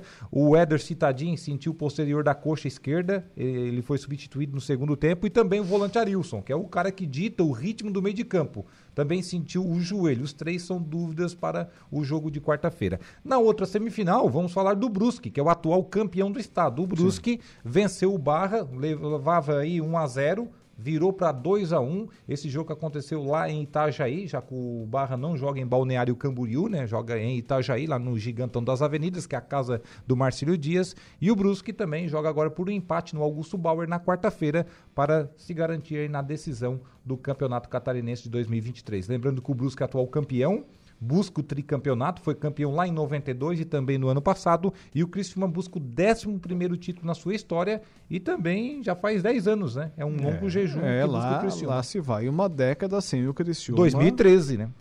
Está lá na, na ponta de cima do campeonato e levando a taça para casa, né? Então tá na hora, né, Tigrão? O ano Tá passado o Criciúma foi campeão da divisão de acesso, que é a Série B do Campeonato Catarinense, mas não se conta, né? Fez seu dever de casa, fez sua obrigação, né? Até porque era, um- era um investimento a, a nível de- até de, de primeira divisão do estado, o time que o Criciúma fez, então foi campeão com sua obrigação ano passado contra a equipe do Atlético Catarinense, que só subiu e já caiu novamente. Mas eu vou te dizer o que, que mudou, então, nesses últimos 10 anos que o Criciúma não chegava na, na final do Campeonato Catarinense. É que agora o- os jogos do Tigrão estão sendo, estão sendo transmitidos aqui pela Rádio Araranguá, né, meu amigo? Que pé quente, né? É, pé quente, já estreia aí com tudo. Rádio Araranguá, Com Rádio tudo. 92. Isso, equipe tabelando. O Eduardo Galdino me informou aqui no ponto que tem outra trilha.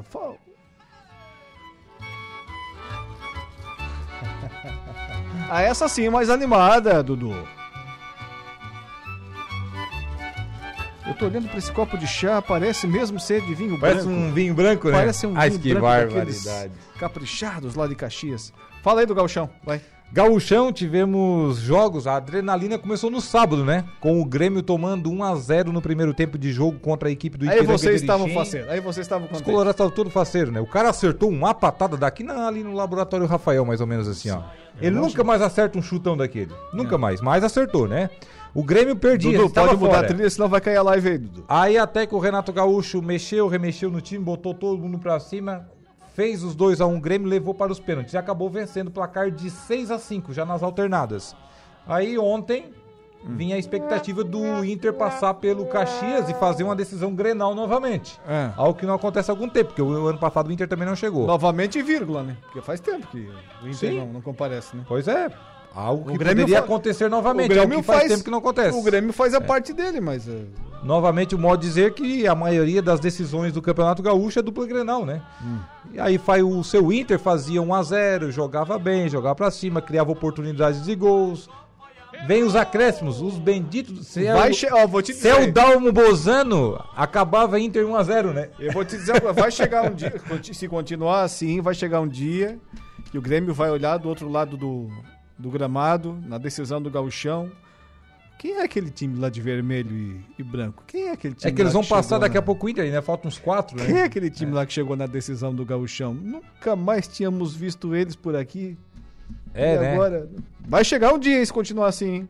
Aí o seu Caxias empatou nos acréscimos, no segundo tempo o Inter desperdiçou mais oportunidades, aí vem o seu Mano Menezes e foi mexer, aí mexeu completamente errado e botou a caçada no mato. Agora eu vou dizer, fazer uma pergunta pra você, Laura. Ah. Você tem o artilheiro do campeonato. Hum. Esse artilheiro está em plenas condições físicas, é o destaque do time. Já sei que tu vai falar, eu já tenho a resposta. E ele fica com, a- com o bumbum lá Hum. no banco de reservas, É. enquanto quem está jogando parece ser tudo aquilo, mas não é nada. Apenas é, recebe o melhor salário do Ah, elenco. mas esse que você tá falando, quando ele deu, participou da jogada do gol, todo mundo disse: olha aí, o que, que é o técnico?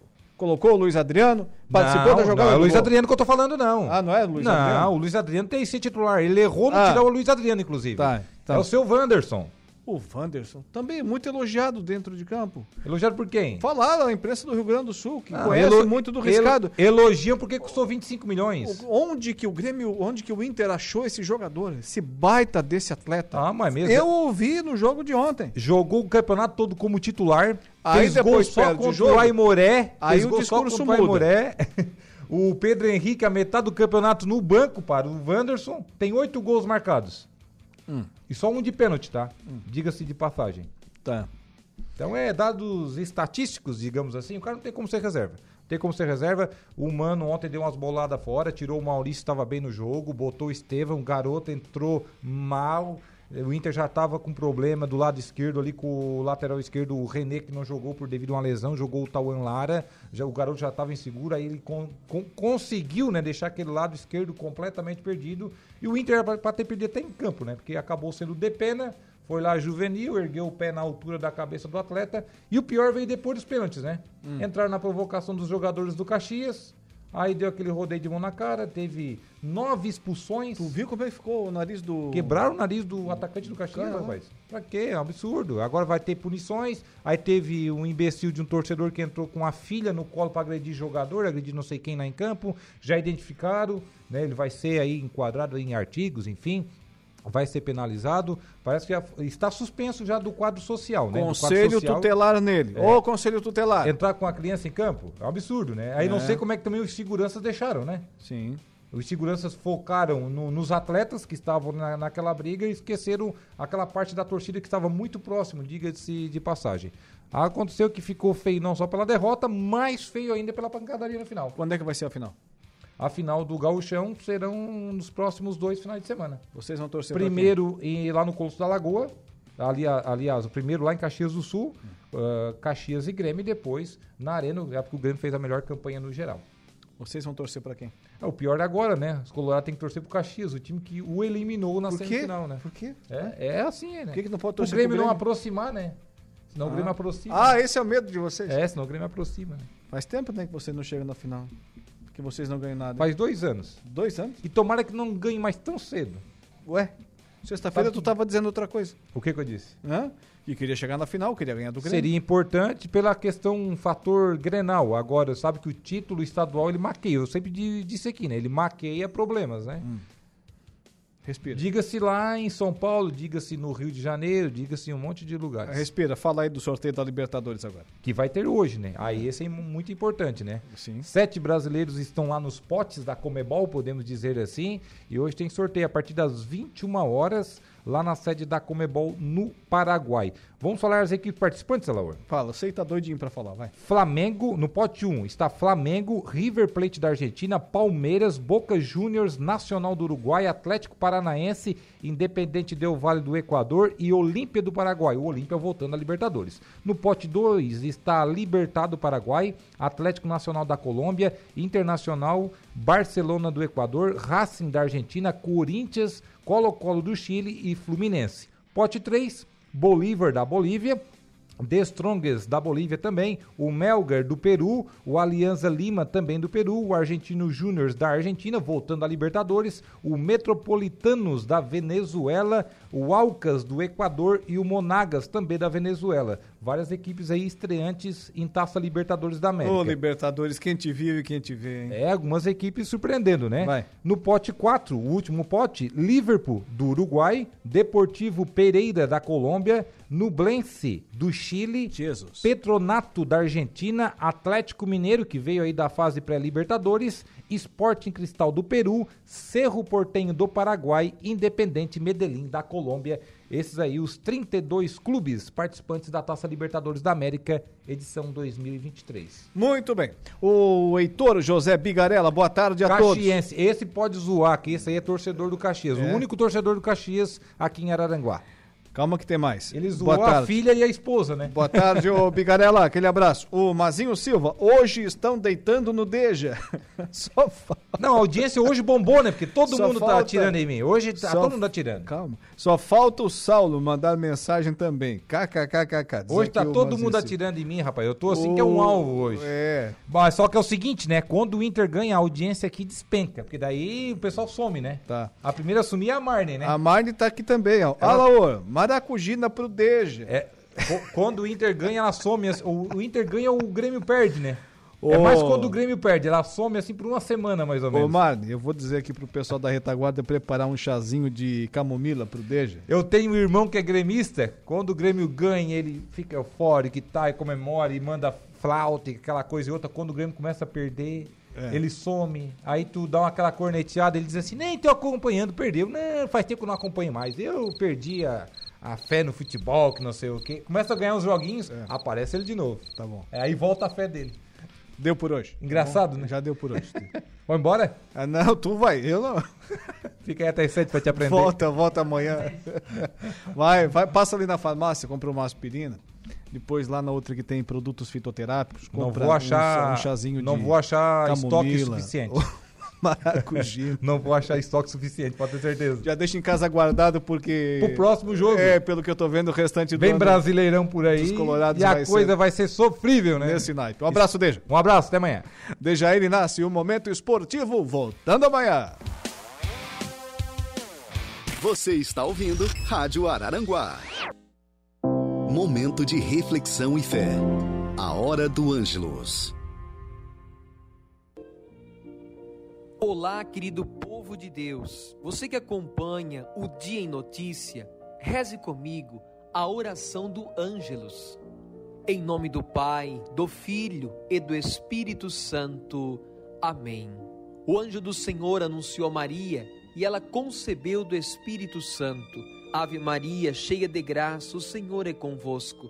Bendita sois vós entre as mulheres, e bendito é o fruto do vosso ventre, Jesus. Santa Maria, Mãe de Deus, rogai por nós, pecadores, agora e na hora de nossa morte. Amém. Eis aqui a serva do Senhor. Faça-se em mim segundo a vossa palavra. Ave Maria, cheia de graça, o Senhor é convosco. Bendita sois vós entre as mulheres, e bendito é o fruto do vosso ventre, Jesus. Santa Maria, Mãe de Deus, rogai por nós, pecadores, agora e na hora de nossa morte. Amém.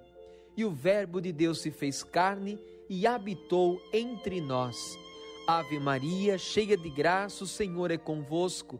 Bendita sois vós entre as mulheres, e bendito é o fruto do vosso ventre, Jesus.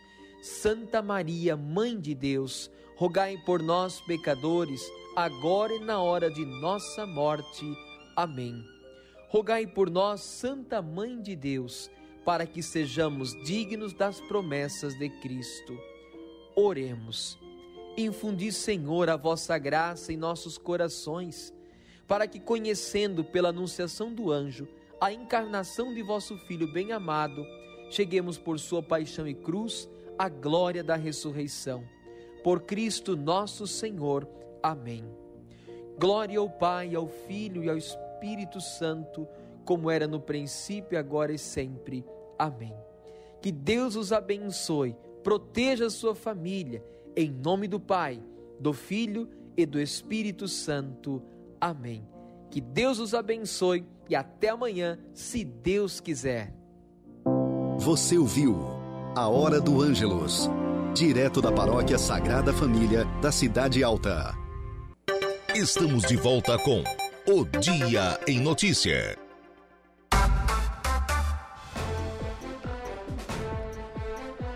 Sim, estamos de volta com o nosso Dia em Notícia. Também tem o oferecimento da Januário Máquinas, potência, durabilidade, economia e a confiança em uma marca que atravessou décadas e continentes.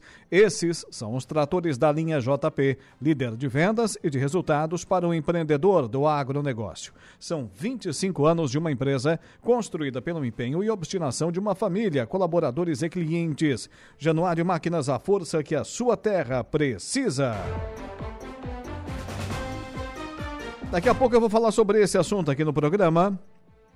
É, recebemos agora aqui a informação instantes atrás, né? Dentro do nosso Dia em Notícia, técnicos do Ibama em Praia Grande. Após cobrança do deputado Zé Milton e do senador Esperidião Amin, o Ibama enviou técnicos de Brasília e do Rio Grande do Sul para vistoriarem a Serra do Faxinal na manhã desta terça-feira, portanto, amanhã, dia 27. Já já vou falar sobre esse assunto aqui no, aqui no programa. Olha, agora é destaque lá no portal da Rádio Araranguá. Araranguá, 143 anos. Teremos aqui as atrações e como vai ficar o parque de eventos. Sobre o trânsito, principalmente nas imediações ali, é, na Avenida 15 de Novembro, converso agora com o Sandro Xavier ele que é diretor do Departamento Municipal de Trânsito aqui de Araranguá. Diretor, boa tarde. Boa tarde, boa tarde aí a todos os ouvintes que estão acompanhando a programação. Muito bem. É, para os nossos ouvintes, quais serão as alterações no trânsito ali nas imediações do estádio, onde teremos ah, todas as atrações inerentes aos 143 anos de emancipação político-administrativa de Araranguá? Então, a princípio foi necessário ali nós fazermos o fechamento de toda aquela área que compreende ali o, a Arena Poliesportiva, que compreende ali da, da rua é, Manuel Serafim Silvano até praticamente a rua Dorvalina Broca Pasquale. Então, uma extensão bastante grande, né, em virtude é, de todo aquele equipamento que está sendo montado ali para a, a, programação aí do aniversário da nossa cidade. Muito bem. Esse, esse, é, esse percurso ele será é, terá a sua, a sua a permissão para o trânsito é, não terá sequência para as pessoas, né? Poderem utilizar essas, essas vias. E quais serão as alternativas?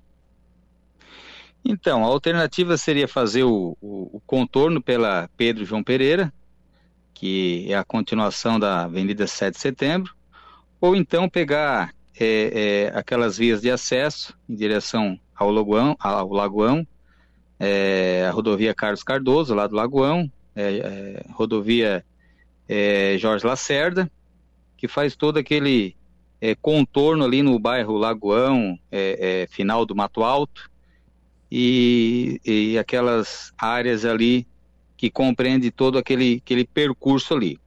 O fechamento vai ser é, naquele local onde está localizada a arena, então foi necessário fazer o fechamento ali, como eu já mencionei, é, da Manuel Serafim Silvano, passa ali pelo menos duas ou três quadras, se não me engano agora, até a Dorvalina Broca Pasquale, que é o final ali praticamente, é quase o final do Mato Alto.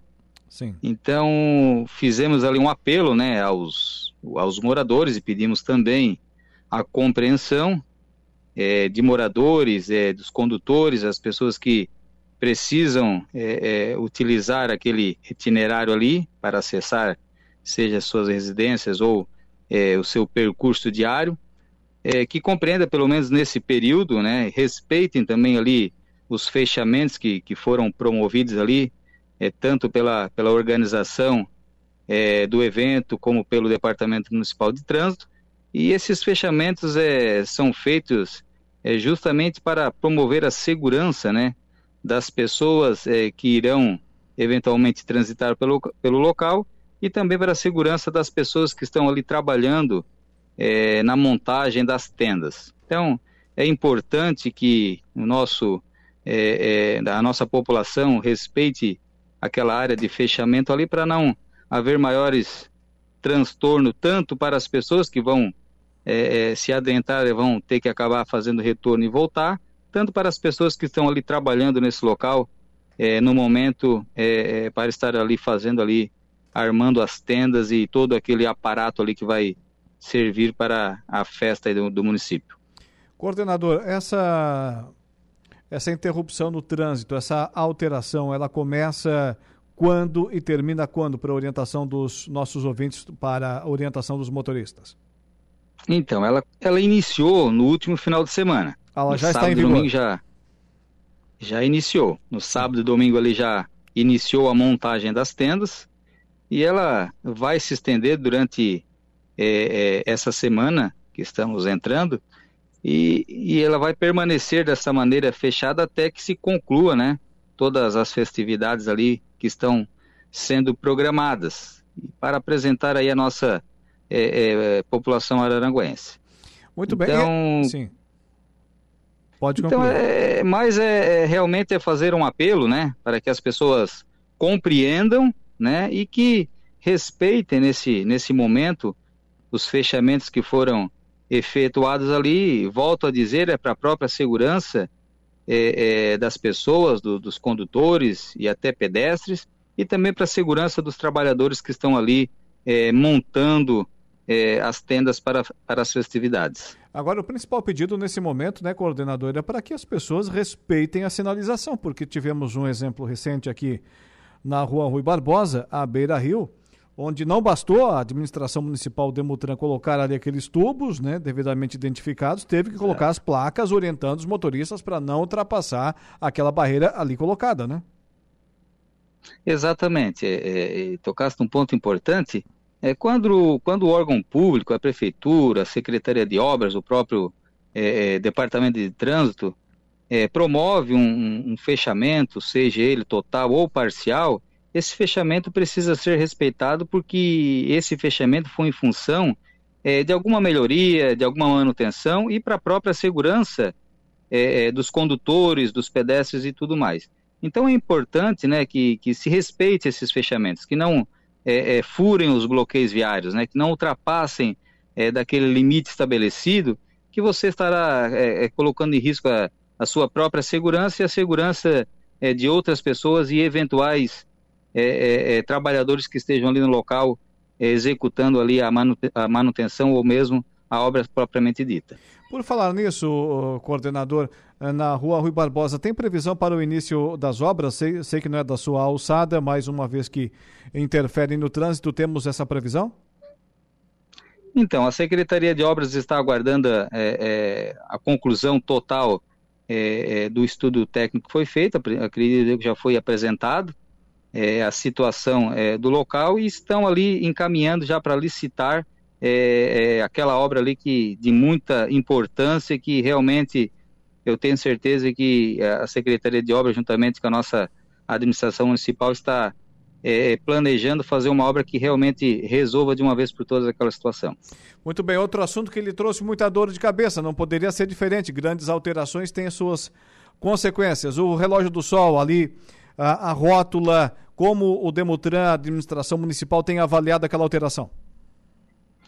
Olha, é, é, nós temos avaliado assim de maneira positiva, né? É natural, é normal e que quando se faça um- um- uma mudança é, no itinerário, né, na, na, na, na- na trajetória, no trajeto, né, na circulação, que as pessoas já vinham acostumadas há, há pelo menos 20 anos, é natural que isso gere um, um- impacto no primeiro momento e que as pessoas fiquem é, um pouco confusas e tudo mais. Mas na medida que, que os dias vão passando e que as pessoas vão eh, se habituando ao novo traçado, ao novo trajeto, eu acredito que isso tende a melhorar bastante, como já, já tem melhorado. Eh, nós temos ali eh, eh, eh, observado diariamente o fluxo, ele está eh, mais organizado, ele está mais seguro e as pessoas estão compreendendo o novo traçado ali estão utilizando da maneira correta. É nosso objetivo que realmente as pessoas é, é, se familiarizem com o novo traçado, que isso promova mais segurança e mais organização aí do nosso trânsito. Falando nisso, a administração municipal Demutran pensam, projetam em fazer mais alguma alteração ali no local ou não? Esse é o projeto definitivo. Não, eles, existe ali algum, alguns pequenos ajustes que nós é, é, é, já, quando implantamos, é, tínhamos é, é, a ideia de que é, poderíamos é, é, fazer alguns ajustes no decorrer dos dias. Isso está programado para fazer, eventualmente aumentar um, um pouco mais aquela área de segurança, onde as pessoas aí aguardam para fazer o cruzamento. E, eventualmente, com isso já vai promover ainda mais organização e segurança para fazer aquele cruzamento. Muito bem, agradecemos. Mais alguma alteração, a informação para os nossos ouvintes, coordenador? Não, no mais, realmente é, é, é pedir a colaboração, né, é, de toda a nossa população araranguense, de toda a sociedade, é, é, dizer que essas alterações, eventuais interrupções, fechamentos, é necessário para a manutenção e melhoria é, da nossa malha viária, melhoria das nossas vias públicas. A gente conta né, com a colaboração e com a, e com a compreensão de toda a nossa população que, sem dúvida nenhuma, a administração municipal ela é, preza pela melhoria e pela qualidade de vida da nossa população. Muito obrigado pela entrevista, tenha uma boa tarde e até a próxima. Eu que agradeço, deixo aí um grande abraço aí a, a todos os ouvintes, a toda é, a equipe aí da, que está fazendo essa transmissão e a toda a nossa população de Araranguá. Sandro Xavier, coordenador do Demutran, Departamento Municipal de Trânsito aqui da cidade das Avenidas. Então, portanto, nas imediações ali do estádio aqui de Araranguá, que será inaugurada, aliás, diga-se de passagem agora nos próximos dias. As alterações já começaram, né? Já há interrupção no tráfego de veículos e assim permanecerão até é, depois do evento, aí, em comemoração aos 143 anos de emancipação político-administrativa da nossa cidade das avenidas. Terminou o evento, a empresa contratada recolhe aí os estandes, as barracas, enfim, todas as instalações e o trânsito volta à sua normalidade.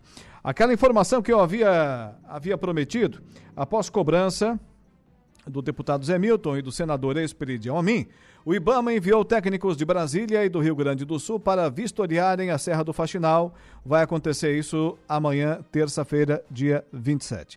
Com a liberação da anuência do ICMBio para a supressão de vegetação das obras da Serra do Faxinal em fevereiro, restava então a vistoria para a liberação da licença ambiental e a retomada das obras de pavimentação da rodovia.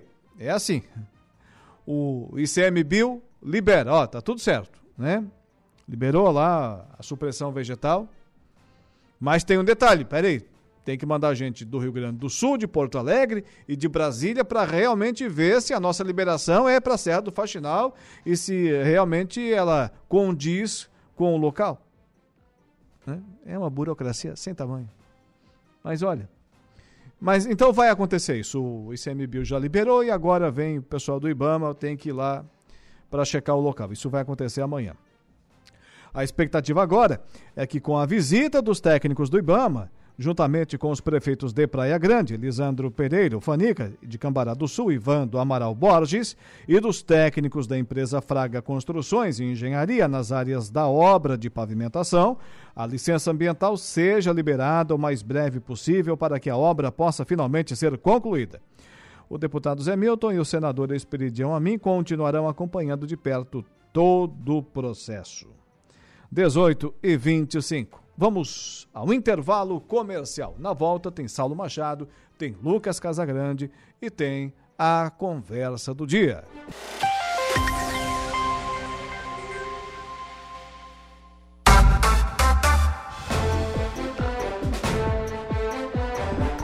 Agora são 18 horas e 34 minutos, 18 e 34 estamos de volta com o nosso Dia em Notícia. Rapidinho, informação que também está ali no nosso site, no portal da Rádio Araranguá. É, levar no sistema de internet de qualidade para as áreas rurais do município de Jacinto Machado foi o tema da reunião do deputado Zé Milton, presidente da Sejama. Adelar Machado de Oliveira e do vice Sérgio Possamay, com o secretário de Agricultura Valdir Colato na manhã de hoje, segunda-feira, dia 27, em Florianópolis. Matéria está completa lá no portal da Rádio Araranguá. Zé Milton e lideranças da Sejama buscam recursos para levar internet à área rural de Jacinto Machado. Agora com Saulo Machado e Lucas Casagrande, a conversa do dia. A conversa do dia. Senhores, sejam bem-vindos. Boa noite. Boa noite, boa noite, tudo bem? Que boa isso? noite. Posso, posso começar hoje? Posso começar? Só um pouquinho, só, só um pouquinho. Ah. É, que tava, é, que eu tava chupando uma uva antes de entrar no ar aqui, porque é melhor que vinho. Tem aquela da chupa que é de uva. É. Eu escolhendo, eu escolhendo um vinho aqui, eu não sei, tem mais alguns ali. Sim, não por... tava, né? Isso é mentira. Por tava coincidência, nessa segunda-feira. Não, mas Até o chimarrão aí do lado, ó. Pelo menos tira o chimarrão. Não, eu tô tomando chimarrão, porque eu não tomo chimarrão, mas a minha, a minha esposa toma, e daí eu comecei a pegar o gosto pela coisa de novo, né? E essa erva aqui também, hum. ela veio de Caxias, rapaz. Não, não, não, tu não vai acreditar. Lá faz uma erva muito boa, é verdade. Caxias do Sul. Tu não vai acreditar, cara. Essa erva veio de Caxias do Sul, cara. Coincidência, né? É. Aí eu pensei, por que não tomar? Por que não tomar? Por que não tomar? Tô... Tomando um chimarrão. Eu, eu tomei também. Foi em homenagem aos colorados, o, o, Dudu mais uma vez altera aí um pouquinho a nossa trilha. Vai, Dudu. E aí, é claro, o vinhozinho de Caxias, né? Mas que não é de Caxias, que, sei lá. É Miguel, Miguel. É Miguel, mas é enfim, é, é o Miracli, pronto, ele é daí de Caxias, não interessa. É o vinho, é, vinho, é bom e pronto. Eu não gosto também de vinho. Tô fazendo duas coisas que eu não sou muito tomar chimarrão. Quem que o cara não se obriga, hein? De vinho na mão. Mas. Não, tu, tu, sabe, tu sabe o que, que é pior? É, eu tava ouvindo o Dejair falar com, com a Laura agora há pouco. E ele, ele disse que. Como é que ele falou, Dejair? Que. Não, eu não. Os gremistas, quando perde também, diz que não vê jogo e tal. Ele tava lá em cima para mim falando há meia hora antes disso. Que, não, o que eu me importo mais é com o Pontão, não é muito com o Inter também. É, é, não, não, cara, aceita, aceita. Diz que tá tomando o remedinho pra dor de cabeça e tá tudo certo. Tu lembras a última vez que o Internacional foi campeão de alguma coisa, não? Segundo o Dejair Inácio, faz dois anos. Eu não que sei onde. Eu não sei onde que foi campeão dois anos atrás. O campeão do quê? Não, não, não. Só se foi o torneio de futebol ali. Não, não muito não, mais. Não, vamos lá. O que, que a gente considera campeão? Campeonato estadual, brasileiro, Copa do Brasil, Libertadores ou acima, né? Então. Vamos, vamos estabelecer um critério aqui. Ah, deve ter ganhado o campeonato de paro de bola de gude no, em algum foi, lugar. Foi. Pá, peraí, né?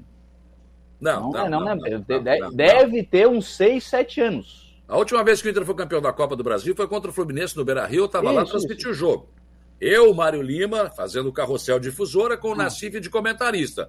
Foi um gol de 1 a 0 pênalti que não houve, inclusive, né? Não, a última vez que foi campeão. Não, isso aí é tu tá... Pô, eu tinha o um Chevette branco, cara, tá louco? Isso é tu que tá... Não, tá louco? 2006, 2010 foi campeão do Libertadores e, e 2006 Mundial. Não, eu tô falando tem. Copa do Brasil. Não, tu falou a última vez que foi campeão. Não, tu falei a última vez que foi campeão da Copa do Brasil. Ah, da Copa claro. do Brasil. Presta atenção, não. presta atenção. Mas isso aí foi praga, foi aquela praga da, do gol da, da valsa, hein? Ah, eu acho que foi a praga do lá do Egito, lá que falaram que foi acho que esse time não ganha de ninguém também. Ula. Eu vou dizer uma e coisa. Agora, e agora esse nada tem que aposentar esse Estevão. E, e, hoje, e hoje tem a, o sorteio aí dos grupos não, da Libertadores. Nós vamos perder nada até o sorteio. me faz crer que o Internacional vai ser campeão da Libertadores, ou que vai ser campeão da Copa do Brasil, ou que vai ser campeão do Brasileiro. Então, mais um ano que vão passar em branco. O Grêmio ainda pode ser campeão gaúcho, que eu acho que também é por aí e deu. Mas. Eu vou dizer uma coisa, eu falei isso aqui na, antes no, na conversa aí com o Dejair Inácio, no momento esportivo. Vai chegar um dia, né, nas próximas decisões. Daqui a pouco o Grêmio vai estar, tá, porque o Grêmio sempre chega, pelo menos na decisão, né? O Grêmio vai estar tá do lado é, do DK do gramado. Vai olhar. Vai olhar e escuta. Que é aquele time? E aquele cara de vermelho ali? De vermelho ali. Fazia tempo que eles não apareciam por aqui. Teve um períodozinho na história que eles também não chegaram. Então, isso aí acontece. Eu já falei o seguinte: os colorados vão ter que fazer um intensivo, né? Um, como fazer, como levantar uma taça, como é. o que é a volta olímpica, as crianças não sabem. Aquela menina que estava no colo daquele idiota que foi lá brigar com os caras do Caxias, ela nunca viu aquela jornada, ela achou que era uma comemoração do Internacional, né? Aquele cara foi pra polícia hoje, né? Foi, foi, foi. Prestou depoimento hoje à tarde. Foi polícia. Tá afastado do quadro de sócio, inclusive. Sim, sim. Eu achei uma graça a Federação Gaúcha dizer que, ah, não dá para identificar porque as imagens. Meu Deus, Nossa. como que não? dá, né? Heitor Bigarella, boa, boa noite, rapaz. É. é só o início. Dá-lhe grenar, abraços. Aí, ó. Vamos lá, Bigarella. Agora nós vamos ganhar deles, Bigarella. Vamos lá. Mas, ô, ô, ô Alaor, tu, tu, olha a situação dos colorados, cara. É. Os caras perderam pro Caxias, apanharam do Caxias, né? desfalcaram o Caxias e vão ter que torcer pro Caxias. Caxias sapateou no Internacional. Mas é ruim, nosso, né? Nosso treinador lá vai dar volta nisso aí. Fica tranquilo. Ah, vai. Tava, peraí, depois do que ele fez, depois do que ele fez ontem. Depois... Cara, como é que tu tens o goleador do campeonato? Não, não, não, não. Nosso treinador. Não, para. Nosso treinador é o treinador do Caxias. Ah, tá. Tá, mas vem cá, de- depois de uma roda de mão no beijo daquela no final do jogo, ontem, como é que vocês vão torcer pro Caxias? Ué? Claro, com a maior, mas então, com a maior tem que cara de pau do mundo. Quem não tem time tem que torcer pra qualquer um que apareça, que jogue contra quem tu queria ganhar e não conseguiu. Absolutamente com a maior cara de pau do mundo. Agora, Bem, Não cara de torcer pau, pelo né? Tem o que fazer, cara. agora eu tô pensando, eu tô, eu tô tentando entrar na cabeça do Colorado. Sábado de noite, o, o Grêmio perdendo pro, pro Ipiranga, 1 a 0 e os Colorados ali, né? Festejando. Nossa, se preparando. A mensagem estava pronta já no, no grupo do WhatsApp. Estava prontinho, esperando terminar o jogo. Eis que o Grêmio empata, vira o jogo Deu ruim. e ganha, e ganha nos peitos. Daí o Colorado começou. Ai, meu Deus do céu, amanhã como é que vai ser? Começou a suar frio já, né? Parabenizar o Criciúma aí, fez 2 a 0 no Mercedes, encaminhou bem. Eu acho que o Criciúma é o favorito, o meu favorito para ser campeão catarinense. E merece, tomara, tomara que dê tudo certo. Vai bem, vai bem. O Criciúma vai bem. Claro que tem outro Aliás, jogo contra o Ercílio, tem, enfim, né? Tem o Brusque, tem uma série de coisas aí, mas o Criciúma deixaram crescer na hora certa, hein? Então, vamos lá. Marli Costa, boa noite, rapazes alegres e felizes. Um abraço a todos aí, boa semana. E o Lucas, bom vinho. Eu também sou. Não, pior que ela, ela é de Caxias mesmo. Agora todo mundo é de Caxias. Não é, mas é. Não, mas é de Caxias. Natural de Caxias. É, sim. Ah, o Patrick Rodrigues Oliveira mandou um abraço aqui mais cedo. O Patrick está em Araraguá, ele, esteve na rádio hoje pela manhã. Ah, Tive o legal. prazer de conhecê-lo hoje, hoje pela manhã, né? Ele que tá sempre lá em Pato Branco. Isso, ele Opa. trabalha lá em Pato Branco, no Paraná, né? Legal. E trabalha com ovos, inclusive, né? É uma granja que o pessoal é, fertiliza ovos, né? Para pintos, esse para pinto de corte, que, que é esse, esse frango aí que. né? É, ele acaba tendo um tempo menor ali para ficar, para ter peso para o abate, enfim, trabalha lá com isso. Então, um abraço, foi muito bom conhecê-lo, cara que tem realmente uma boa visão, né? E um abraço para todos vocês aí também, está sempre nos acompanhando, de longe lá, mas olha, só, isso é muito importante para a gente que está fora, saber o que está acontecendo aqui, e a gente sempre, né, aquela história, você está longe da tua cidade, mas você está sempre ouvindo alguma coisa, sabendo alguma coisa. Eu daqui sei mais coisa de Rio Grande que a minha família que mora lá. cara. Quando eu vou lá, tá, e aquele negócio, o quê? Como é que é? Não, rapaz, fizeram ali na praça o negócio. Não, não sabia. Então, às vezes, a gente está fora sabe mais né, do, do que, do, que, do que quem está, tá, quem está lá, às vezes. É que o assunto hoje foi o dirigível, né? Sim, o dirigível, legal isso aí, né? Que negócio legal. cara. Bacana. Zé Pelim? É, bacana. Gente- Era o chamado Zeppelin, né, cara? A gente só via em foto, filmagem, agora passou por aí hoje, né?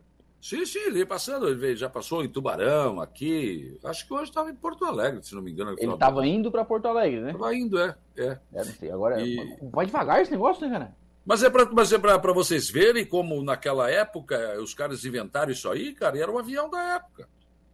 Ah, e tá, e funcionava, tá aí, ó. É uma prova que funciona, né? Claro que hoje tem até mais tecnologia, lógico. Evidente, né? Nesse aí até eu me arriscava. Agora, no balão, eu não boto o pezinho. Mas qual é ah, não vou. Ah, não, não, vou. não é o mesmo sistema de voo? Não, é, É, não. é- Não ele é o mesmo dirigi- sistema de ele é dirigível, né? Não, dirigível não. Ah, o dirigível é muito mais seguro, tá louco? Nossa, bem diferente. Tá, esse balão aí é dirigível, né? Sim, mas esse. Tá, mas o balão é uma coisa e o dirigível é, outra, isso bem eu tô- diferente. é isso que eu tô dizendo. Muito diferente. Mas olha, gente, a situação da dengue começa a preocupar tanto em Santa Catarina que durante a tarde de hoje, hoje houve uma reunião na Secretaria de Estado da Saúde, estão estudando a possibilidade de decretar situação de emergência por causa da dengue. E o grande pro... a grande preocupação da Secretaria, da secretária Carmen Zanotto e do governo como um todo, é a Grande Florianópolis. A infestação do mosquito da dengue está uma coisa horrível. Horrível. E dengue, cara, é uma coisa assim, só quem teve para saber. Só quem teve para saber, porque dependendo, ela tem várias classificações, de- dengue hemorrágica, que é uma das mais, né, mais agressivas, mas ela tem uma série de situações aí em que ela debilita o cidadão, em que ela pode levar à morte. Né? E eu tenho falado bastante, eu tenho procurado falar. É tão simples evitar isso. Né? Tão simples. Só não deixar vazio com água, não deixar água empoçada, cuidar da tua piscina. Dê esses cuidados com ah, pneu com água dentro, lata de tinta. Né? Vira a boca dela para baixo para não ficar aí eh, com água no interior, Pô, enfim. Bota no lixo o que que tu quer com uma lata de tinta vazia no fundo do pátio da tua casa, abençoado. Um pneu que tu não vai mais usar. Bota fora Pois agora, pois agora, como é que eu vou explicar isso para esse povo? É difícil, né? É difícil, o povo não entende, não tem, não entra na cabeça, não sei porquê. Né? E aí, Florianópolis, cara, eu fico muito preocupado com isso, já, já falei sobre, sobre isso algumas vezes também, porque assim, ó, ó a quantidade de carro, de carro, eu, eu não vou nem considerar caminhão, tráfego de pedra, mas ó a quantidade de carro que sai todos os dias de Araranguá e vai a Florianópolis para levar alguém, para buscar alguém, para ir no Tribunal de Justiça, para médico, para qualquer outro tipo de serviço, enfim, que vai em Florianópolis e volta. Qualquer um desses carros pode trazer um mosquito contaminado. Sim, sim. Caminhão. É só, cara, é simples, é uma picazinha, ela dá uma picada, pronto, acabou. Olha o estrago que esse, que esse inseto faz, cara. Olha isso. E claro, se, se, se for aquele do chikungunya, ainda pior, se a mulher estiver grávida, por exemplo, olha a situação. Quer dizer, é uma coisa que realmente preocupa, né? Então, hoje teve essa reunião, não tive mais informações, mas estavam, estavam estudando a possibilidade de decretar estado de emergência por causa da dengue. Uma coisa que pode ser evitado, é aquilo que a gente tem falado. Tá, que tu não queira tomar a vacina da, da é, do Covid, porque é uma vacina experimental, porque tá, tá, não sei o quê, essa coisa toda vai virar jacaré, tal, até, até dá para entender. É absurdo, mas dá para entender. Agora, tu não tomar a vacina contra a paralisia infantil, não levar o teu filho para tomar, não, isso não tem justificativa. Isso é absurdo. Isso é absurdo do absurdo. Inaceitável. Essa doença que está erradicada no Brasil pode voltar. Pode voltar. E essa é uma vacina que já está comprovada. Né? Que não tem tantos efeitos colaterais. É uma vacina que provou sua eficiência. Mas durante a pandemia, esta situação toda de contestar a vacina de tudo isso levou também a isso. É, botou tudo no mesmo pacote. E aí agora a população não quer se vacinar de jeito nenhum. Rapaz, sexta-feira, eu cantei a pedra aqui na sexta-feira também, né? Mas o, o, o secretário de Estado, que agora é Proteção e Defesa Civil, né? Coronel Luiz Armando, esteve em Timbé do Sul. Né? E aí foi lá com o seu Beto Biava, com a coordenação regional, com a municipal, enfim, olha, tá aqui a ponte. Oh, arrancou essa ponte. Rapaz, que loucura, né? Mas, nossa, olha, tá. Olha ali, as famílias ficaram desabrigadas. Olha lá, tem gente isolada. Não, pois é, não, gozo, olha, tá. Olhou, olhou, olhou. Dá no final, o que que deu? O que eu disse que ia dar. Pois é, olha, nós vamos para Florianópolis agora. E aí nós vamos ver lá com o governador Jorginho Melo, vamos ver se dá para fazer, porque nós precisamos, né? Não, nós temos que dar um jeito. Inclusive, vamos ver se a gente consegue alguma coisa no Defesa Civil Nacional, não é? Então, para que que vem aqui? Então, para que que eles vêm aqui? Fazer o quê? Olhar? Não, isso aí a gente pode mandar foto. Não tem problema. Não, eles têm que vir para resolver. E não é isso que acontece. Quando o cidadão precisa, quem tem que resolver é o prefeito. É o prefeito Biaba que vai ter que dar um jeito de reconstruir essas pontes aí. Não sei de onde é que ele vai tirar dinheiro, mas vai ter que estar, vai ter que tirar. O prefeito Evandro tem que fazer o mesmo aqui. Só que eles têm limitações, eles não podem fazer muita coisa, porque se fizerem, depois o Tribunal de Contas ainda vai rejeitar as contas dos prefeitos. E aí esses caras vêm aqui sair na foto? Não, tem que mudar isso, gente. Tem que mudar isso. Olha, eu vim aqui, ah, essa ponte, essa ponte aqui amanhã está aqui. A Defesa Civil tem ponte aqui, nós vamos aquelas modulares, já vão trazer para vocês, isso aqui nós vamos reconstruir. Olha, já está vindo aqui uma verba de tanto que a gente tem aqui exatamente para isso. Compra comida para esse povo. Olha, tem tantas telhas aqui, vamos trazer qual é a telha que você precisa? Aquela fininha, aquela de gol maior, e vamos socorrer o povo. Tá bom? Não, não é isso que acontece. Não é isso que acontece. Normalmente, quando essas autoridades vêm para cá, é para não resolver. É para não resolver. Porque o dinheiro, quando cai na conta, quando chega o recurso, essas autoridades podem ficar lá, em Florianópolis, e o dinheiro chega aqui, o, então a questão é resolvida. A autoridade vem para cá, como disse o Saulo, para fazer a foto, para sair no vídeo, para sair na, na rádio, no, na notícia do site, no jornal, na televisão, para daí a população se é, agradar com aquele político e obrigatoriamente ter que aguardar mais um pouco. Aí o cara vem aqui e diz que se solidariza com ah. o Timbé do Sul, mas era o que faltava não solidarizar, né? Ah, só que faltava ele vir para cá e dizer bem feito. Ah. É, é. Cara, eu vejo a notícia de outra forma. Eu não sei, eu sou crítico disso. Eu acho que isso é um absurdo. Isso é uma pouca vergonha. Tem que mudar isso. Tem que mudar essa lei na Assembleia. Não, não, não sei se é uma lei federal, se é, se é estadual. Tem que arrumar. Quando, quando o cidadão precisa, tem que socorrer, pô. Tem que criar um fundo de emergência, né? Então. Deixa lá esse fundo, aí quando tem emergência, utiliza. O próprio deputado Sérgio Guimarães, que preside a Comissão de Defesa Civil, né, de Proteção e Defesa Civil na Assembleia, disse: olha, a, o orçamento da Defesa Civil é piada. Quase não dá para manter a estrutura. Então, quer dizer, como é que vai socorrer alguém? Está precisando de socorro? A Defesa Civil está precisando de socorro. Como é que vai socorrer alguém? Vai ficar difícil, né? Vou contar outra para vocês. É, lembra daquela autorização que o, o, Instituto Chico Mendes, o tal do ICMBio, emitiu para supressão de vegetal de até 10 centímetros na Serra do Faxinal? Não é grama. Não é grama, é, é mato. Pouco mais. é mato. Hum. Não, parece que agora tem que ver onde é, qual é o, uh, qual é o metro quadrado, né? Você tem que medir ah. ali, porque, não, claro, imagina, não é, gente. É para poder tirar um aça-peixe lá, um, um, pé de não, urtiga, mas, mas um negócio aqui, assim. Ó, tu, tu, é, mas tu tem que entender, eles vão ter que saber. É um, dois palmos e três dedos para a esquerda, três palmos e um dedo e meio e uma unha para a direita. Claro, vá que passe disso. Deus mas, livre. Mas tá, deixa estar. O, o IBAMA, o Instituto Chico Mendes, o ICMBio, liberou. Mas tem que acontecer mais uma coisa. Para daí liberar de verdade. Tem que vir representantes do IBAMA de Porto Alegre até Praia Grande e de Brasília até Praia Grande. Para liberar de verdade. E me deem cafezinho para esses caras, que senão eles não liberem. E isso vai acontecer amanhã, parece. Pois é, mas é isso que eles vêm fazer, eles vêm ver onde é a área. Ah, meu Deus. É, se tá certo mesmo, é isso aqui mesmo, é aqui.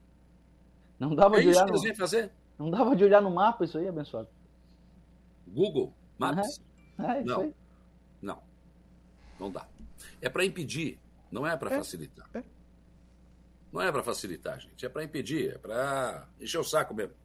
Licença é uma coisa que eu dou ou não. Vocês me entenderam, né? Dou ou não dou? Bom, vamos lá. Hoje pela manhã, eu, eh, eu já, já tratei desse assunto há muito tempo atrás aqui, né? As informações eu vou trabalhando antes de elas acontecerem muito antes, e no final já não sei nem o que, que eu falei, o que, que eu deixei de falar. Quando eu vejo uma manchete, mas eu já conheço essa informação aí, tá? Mas eu já falei bem lá atrás. Bom, eu já tinha falado bem lá atrás, no ano passado, inclusive, que Araranguá estaria ganhando um hospital veterinário. E isso vai acontecer, já está pronto aqui na Vila São José, Hospital Veterinário, pelo Instituto IMAS, Instituto Maria Schmidt, e que vai funcionar. Acho, falta chegar equipamentos ainda, mas ele vai funcionar, acho que dentro. Eu não vou, vou deixar aqui três semanas, pronto. Mais três, um mês, vamos deixar para mais um mês, talvez antes. Esse, esse, ele vai funcionar 24 horas, é um hospital mesmo, com pronto-socorro, com tudo, com exames, com tudo, né? ou cirurgias, tudo isso. Ah, mas isso é uma coisa particular. Sim, também, também, para atender essa demanda do particular. Mas ele também vai atender, tipo, o SUS animal. Vai ter isso também. Vai ter isso também. Vai ter uh, o animal, claro, a família vai ser cadastrada, tipo o cardiônico lá do, do, bichinho, né? Ah, você ganha até tantos salários, o bichinho precisa de atendimento. Tá bom, vamos, vamos fazer o atendimento aqui e a pessoa não vai pagar nada. Tá bom, também vai ter isso. Além disso, esses cães, né, que, que cujos donos né, têm dificuldade para mantê-los, porque o Dr. Robson me falou hoje que um percentual considerável de pessoas que abandonam os animaizinhos é porque eles ficam doentes. E aí as pessoas também não têm dinheiro para gastar. E não é barato, não. E não é barato, não, tratamento de um animalzinho. E aí vai ter esse atendimento também. E esses animaizinhos, todos que forem atendidos lá, serão chipados. Então vai lá, eu vou lá com o negão fazer um atendimento. O negão tá me, me olhando aqui. eu vou lá fazer um atendimento lá e eles vão chipar. Eles vão dizer: olha, esse cachorro aqui é do Saulo Machado.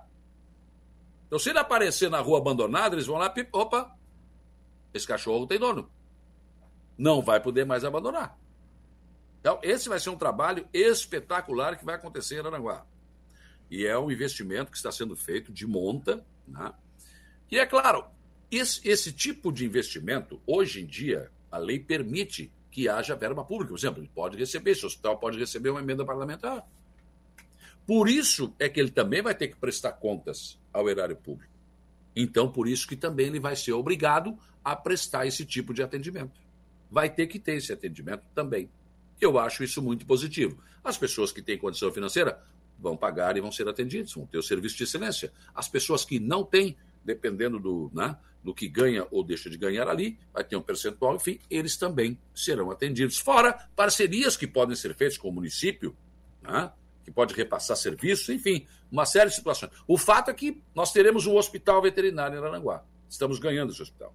Mais do que isso, tem um investimento de sócios do Rio Grande do Sul, eh, do Paraná e aqui de Santa Catarina, do Dr. Robson. Né? Eh, discutiram a construção de um canil, mas não é, eu não sei se é canil, não, ele falou canil, mas eu acho que não é muito mais do que isso, né? Por exemplo, você vai ter ali naquele espaço a estrada do CTG, ali quem vai para o Morro dos Conventos, bem na esquina ali, tem uma construção bem grande ali. Né? Então ali vai ter uh, criação de, de, raças novas, vai ter todas as raças de cachorro do mundo. E vai ser, vai, vai ser uma atração. Você vai no zoológico para ver né, animais, você vai ali também ver esses bichinhos.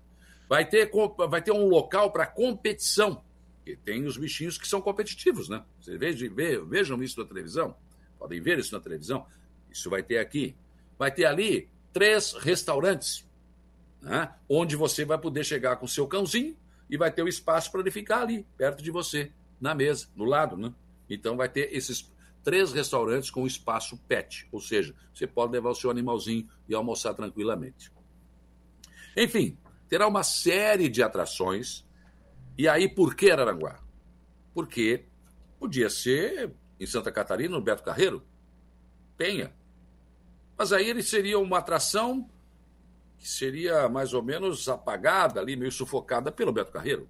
Podia ser no Rio Grande do Sul, podia ser no Paraná. Não, escolheram Aranaguá. Sabe por quê? Porque eles entendem que a cidade está em crescimento. A cidade está pulsando, a cidade está demonstrando que está viva, com muitas obras de infraestrutura.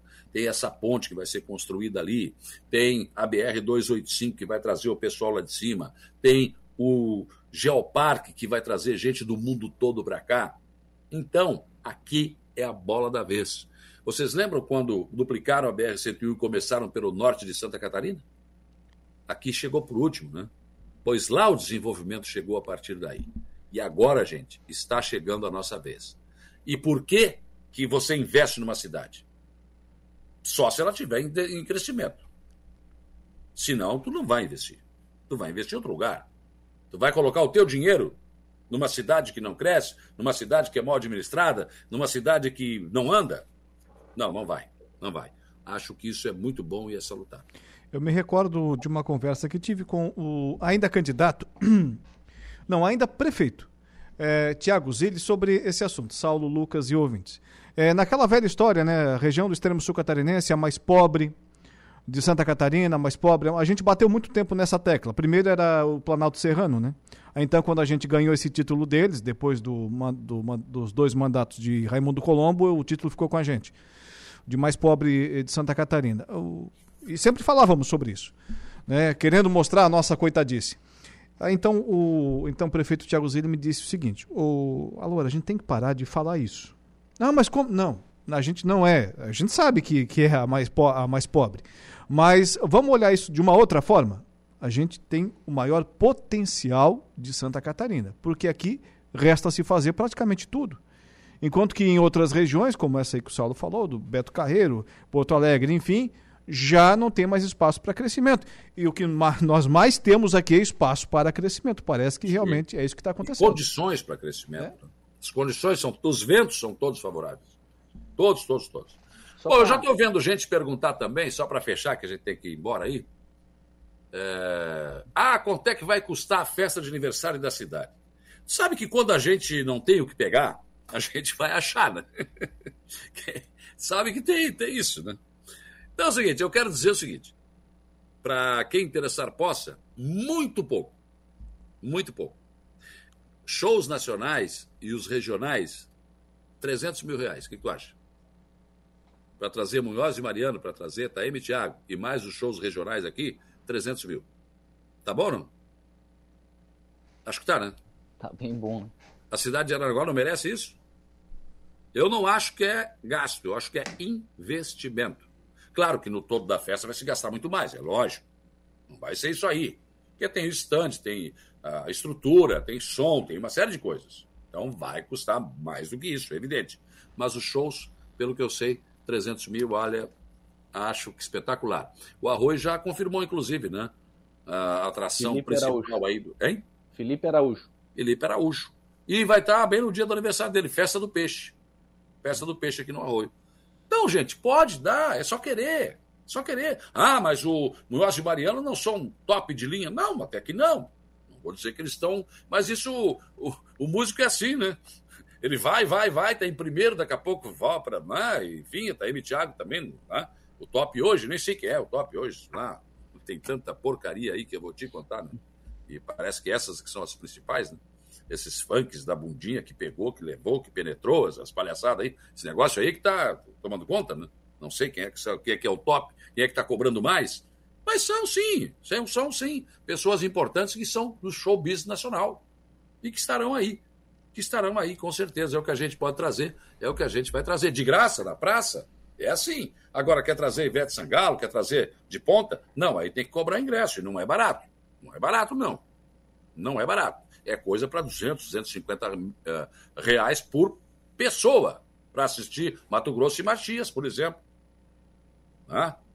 Lá no, no Master Hall. Cerveja a 20 reais. É isso. Ou então, Mura- Maia- Mu- Munhoz e Mariano, e eles falam no vídeo, né? Mas é o verdadeiro, não é? Aquele da brincadeira, né? Aqui de graça na praça. Pronto, é isso. Camaro Amarelo. É. Lembra do Camaro Amarelo? Pois é. Então, é isso aí. Então, não me veio de garfo que hoje é sopa. Não vou gastar muito, não. Tá certo. 19 e 2. Amanhã a gente volta? Claro, com certeza. Cá E estaremos. amanhã, e amanhã estaremos em Turvo, né? Estarei em Turvo. É? 60 anos da voz do Adelino, né? Isso. Opa! A partir das 20 horas. Vai ter o lançamento da campanha lá em Turvo, estaremos lá, com certeza, né? Abraçar o Tadeu. Né? Tem que ter braço, hein? Hein? Tem que ter braço, hein? É, Não, não, até porque eu também não tô muito, né? Aperta a mão que fica melhor. Eu acho que vai ficar melhor. Dá aquele soquinho, aquele. também Ai, acho, também acho. Vamos deixar assim que vai ficar melhor. Abraço, senhores. Tchau, até amanhã. Um abraço, até amanhã. Saulo Machado e Lucas Casagrande com a gente aqui na Conversa do Dia, que volta amanhã, nesse mesmo horário. Dentro do Dia em Notícia, sempre com o oferecimento de Angelone Araranguá. No Angelone é assim, todo dia a dia de super promoções, super ofertas para você. E Januário Máquinas, a força, a potência que a sua terra precisa, está lá na linha de produção da Januário Máquinas. Um abraço, ótima noite de segunda e até amanhã. O Dia em Notícia.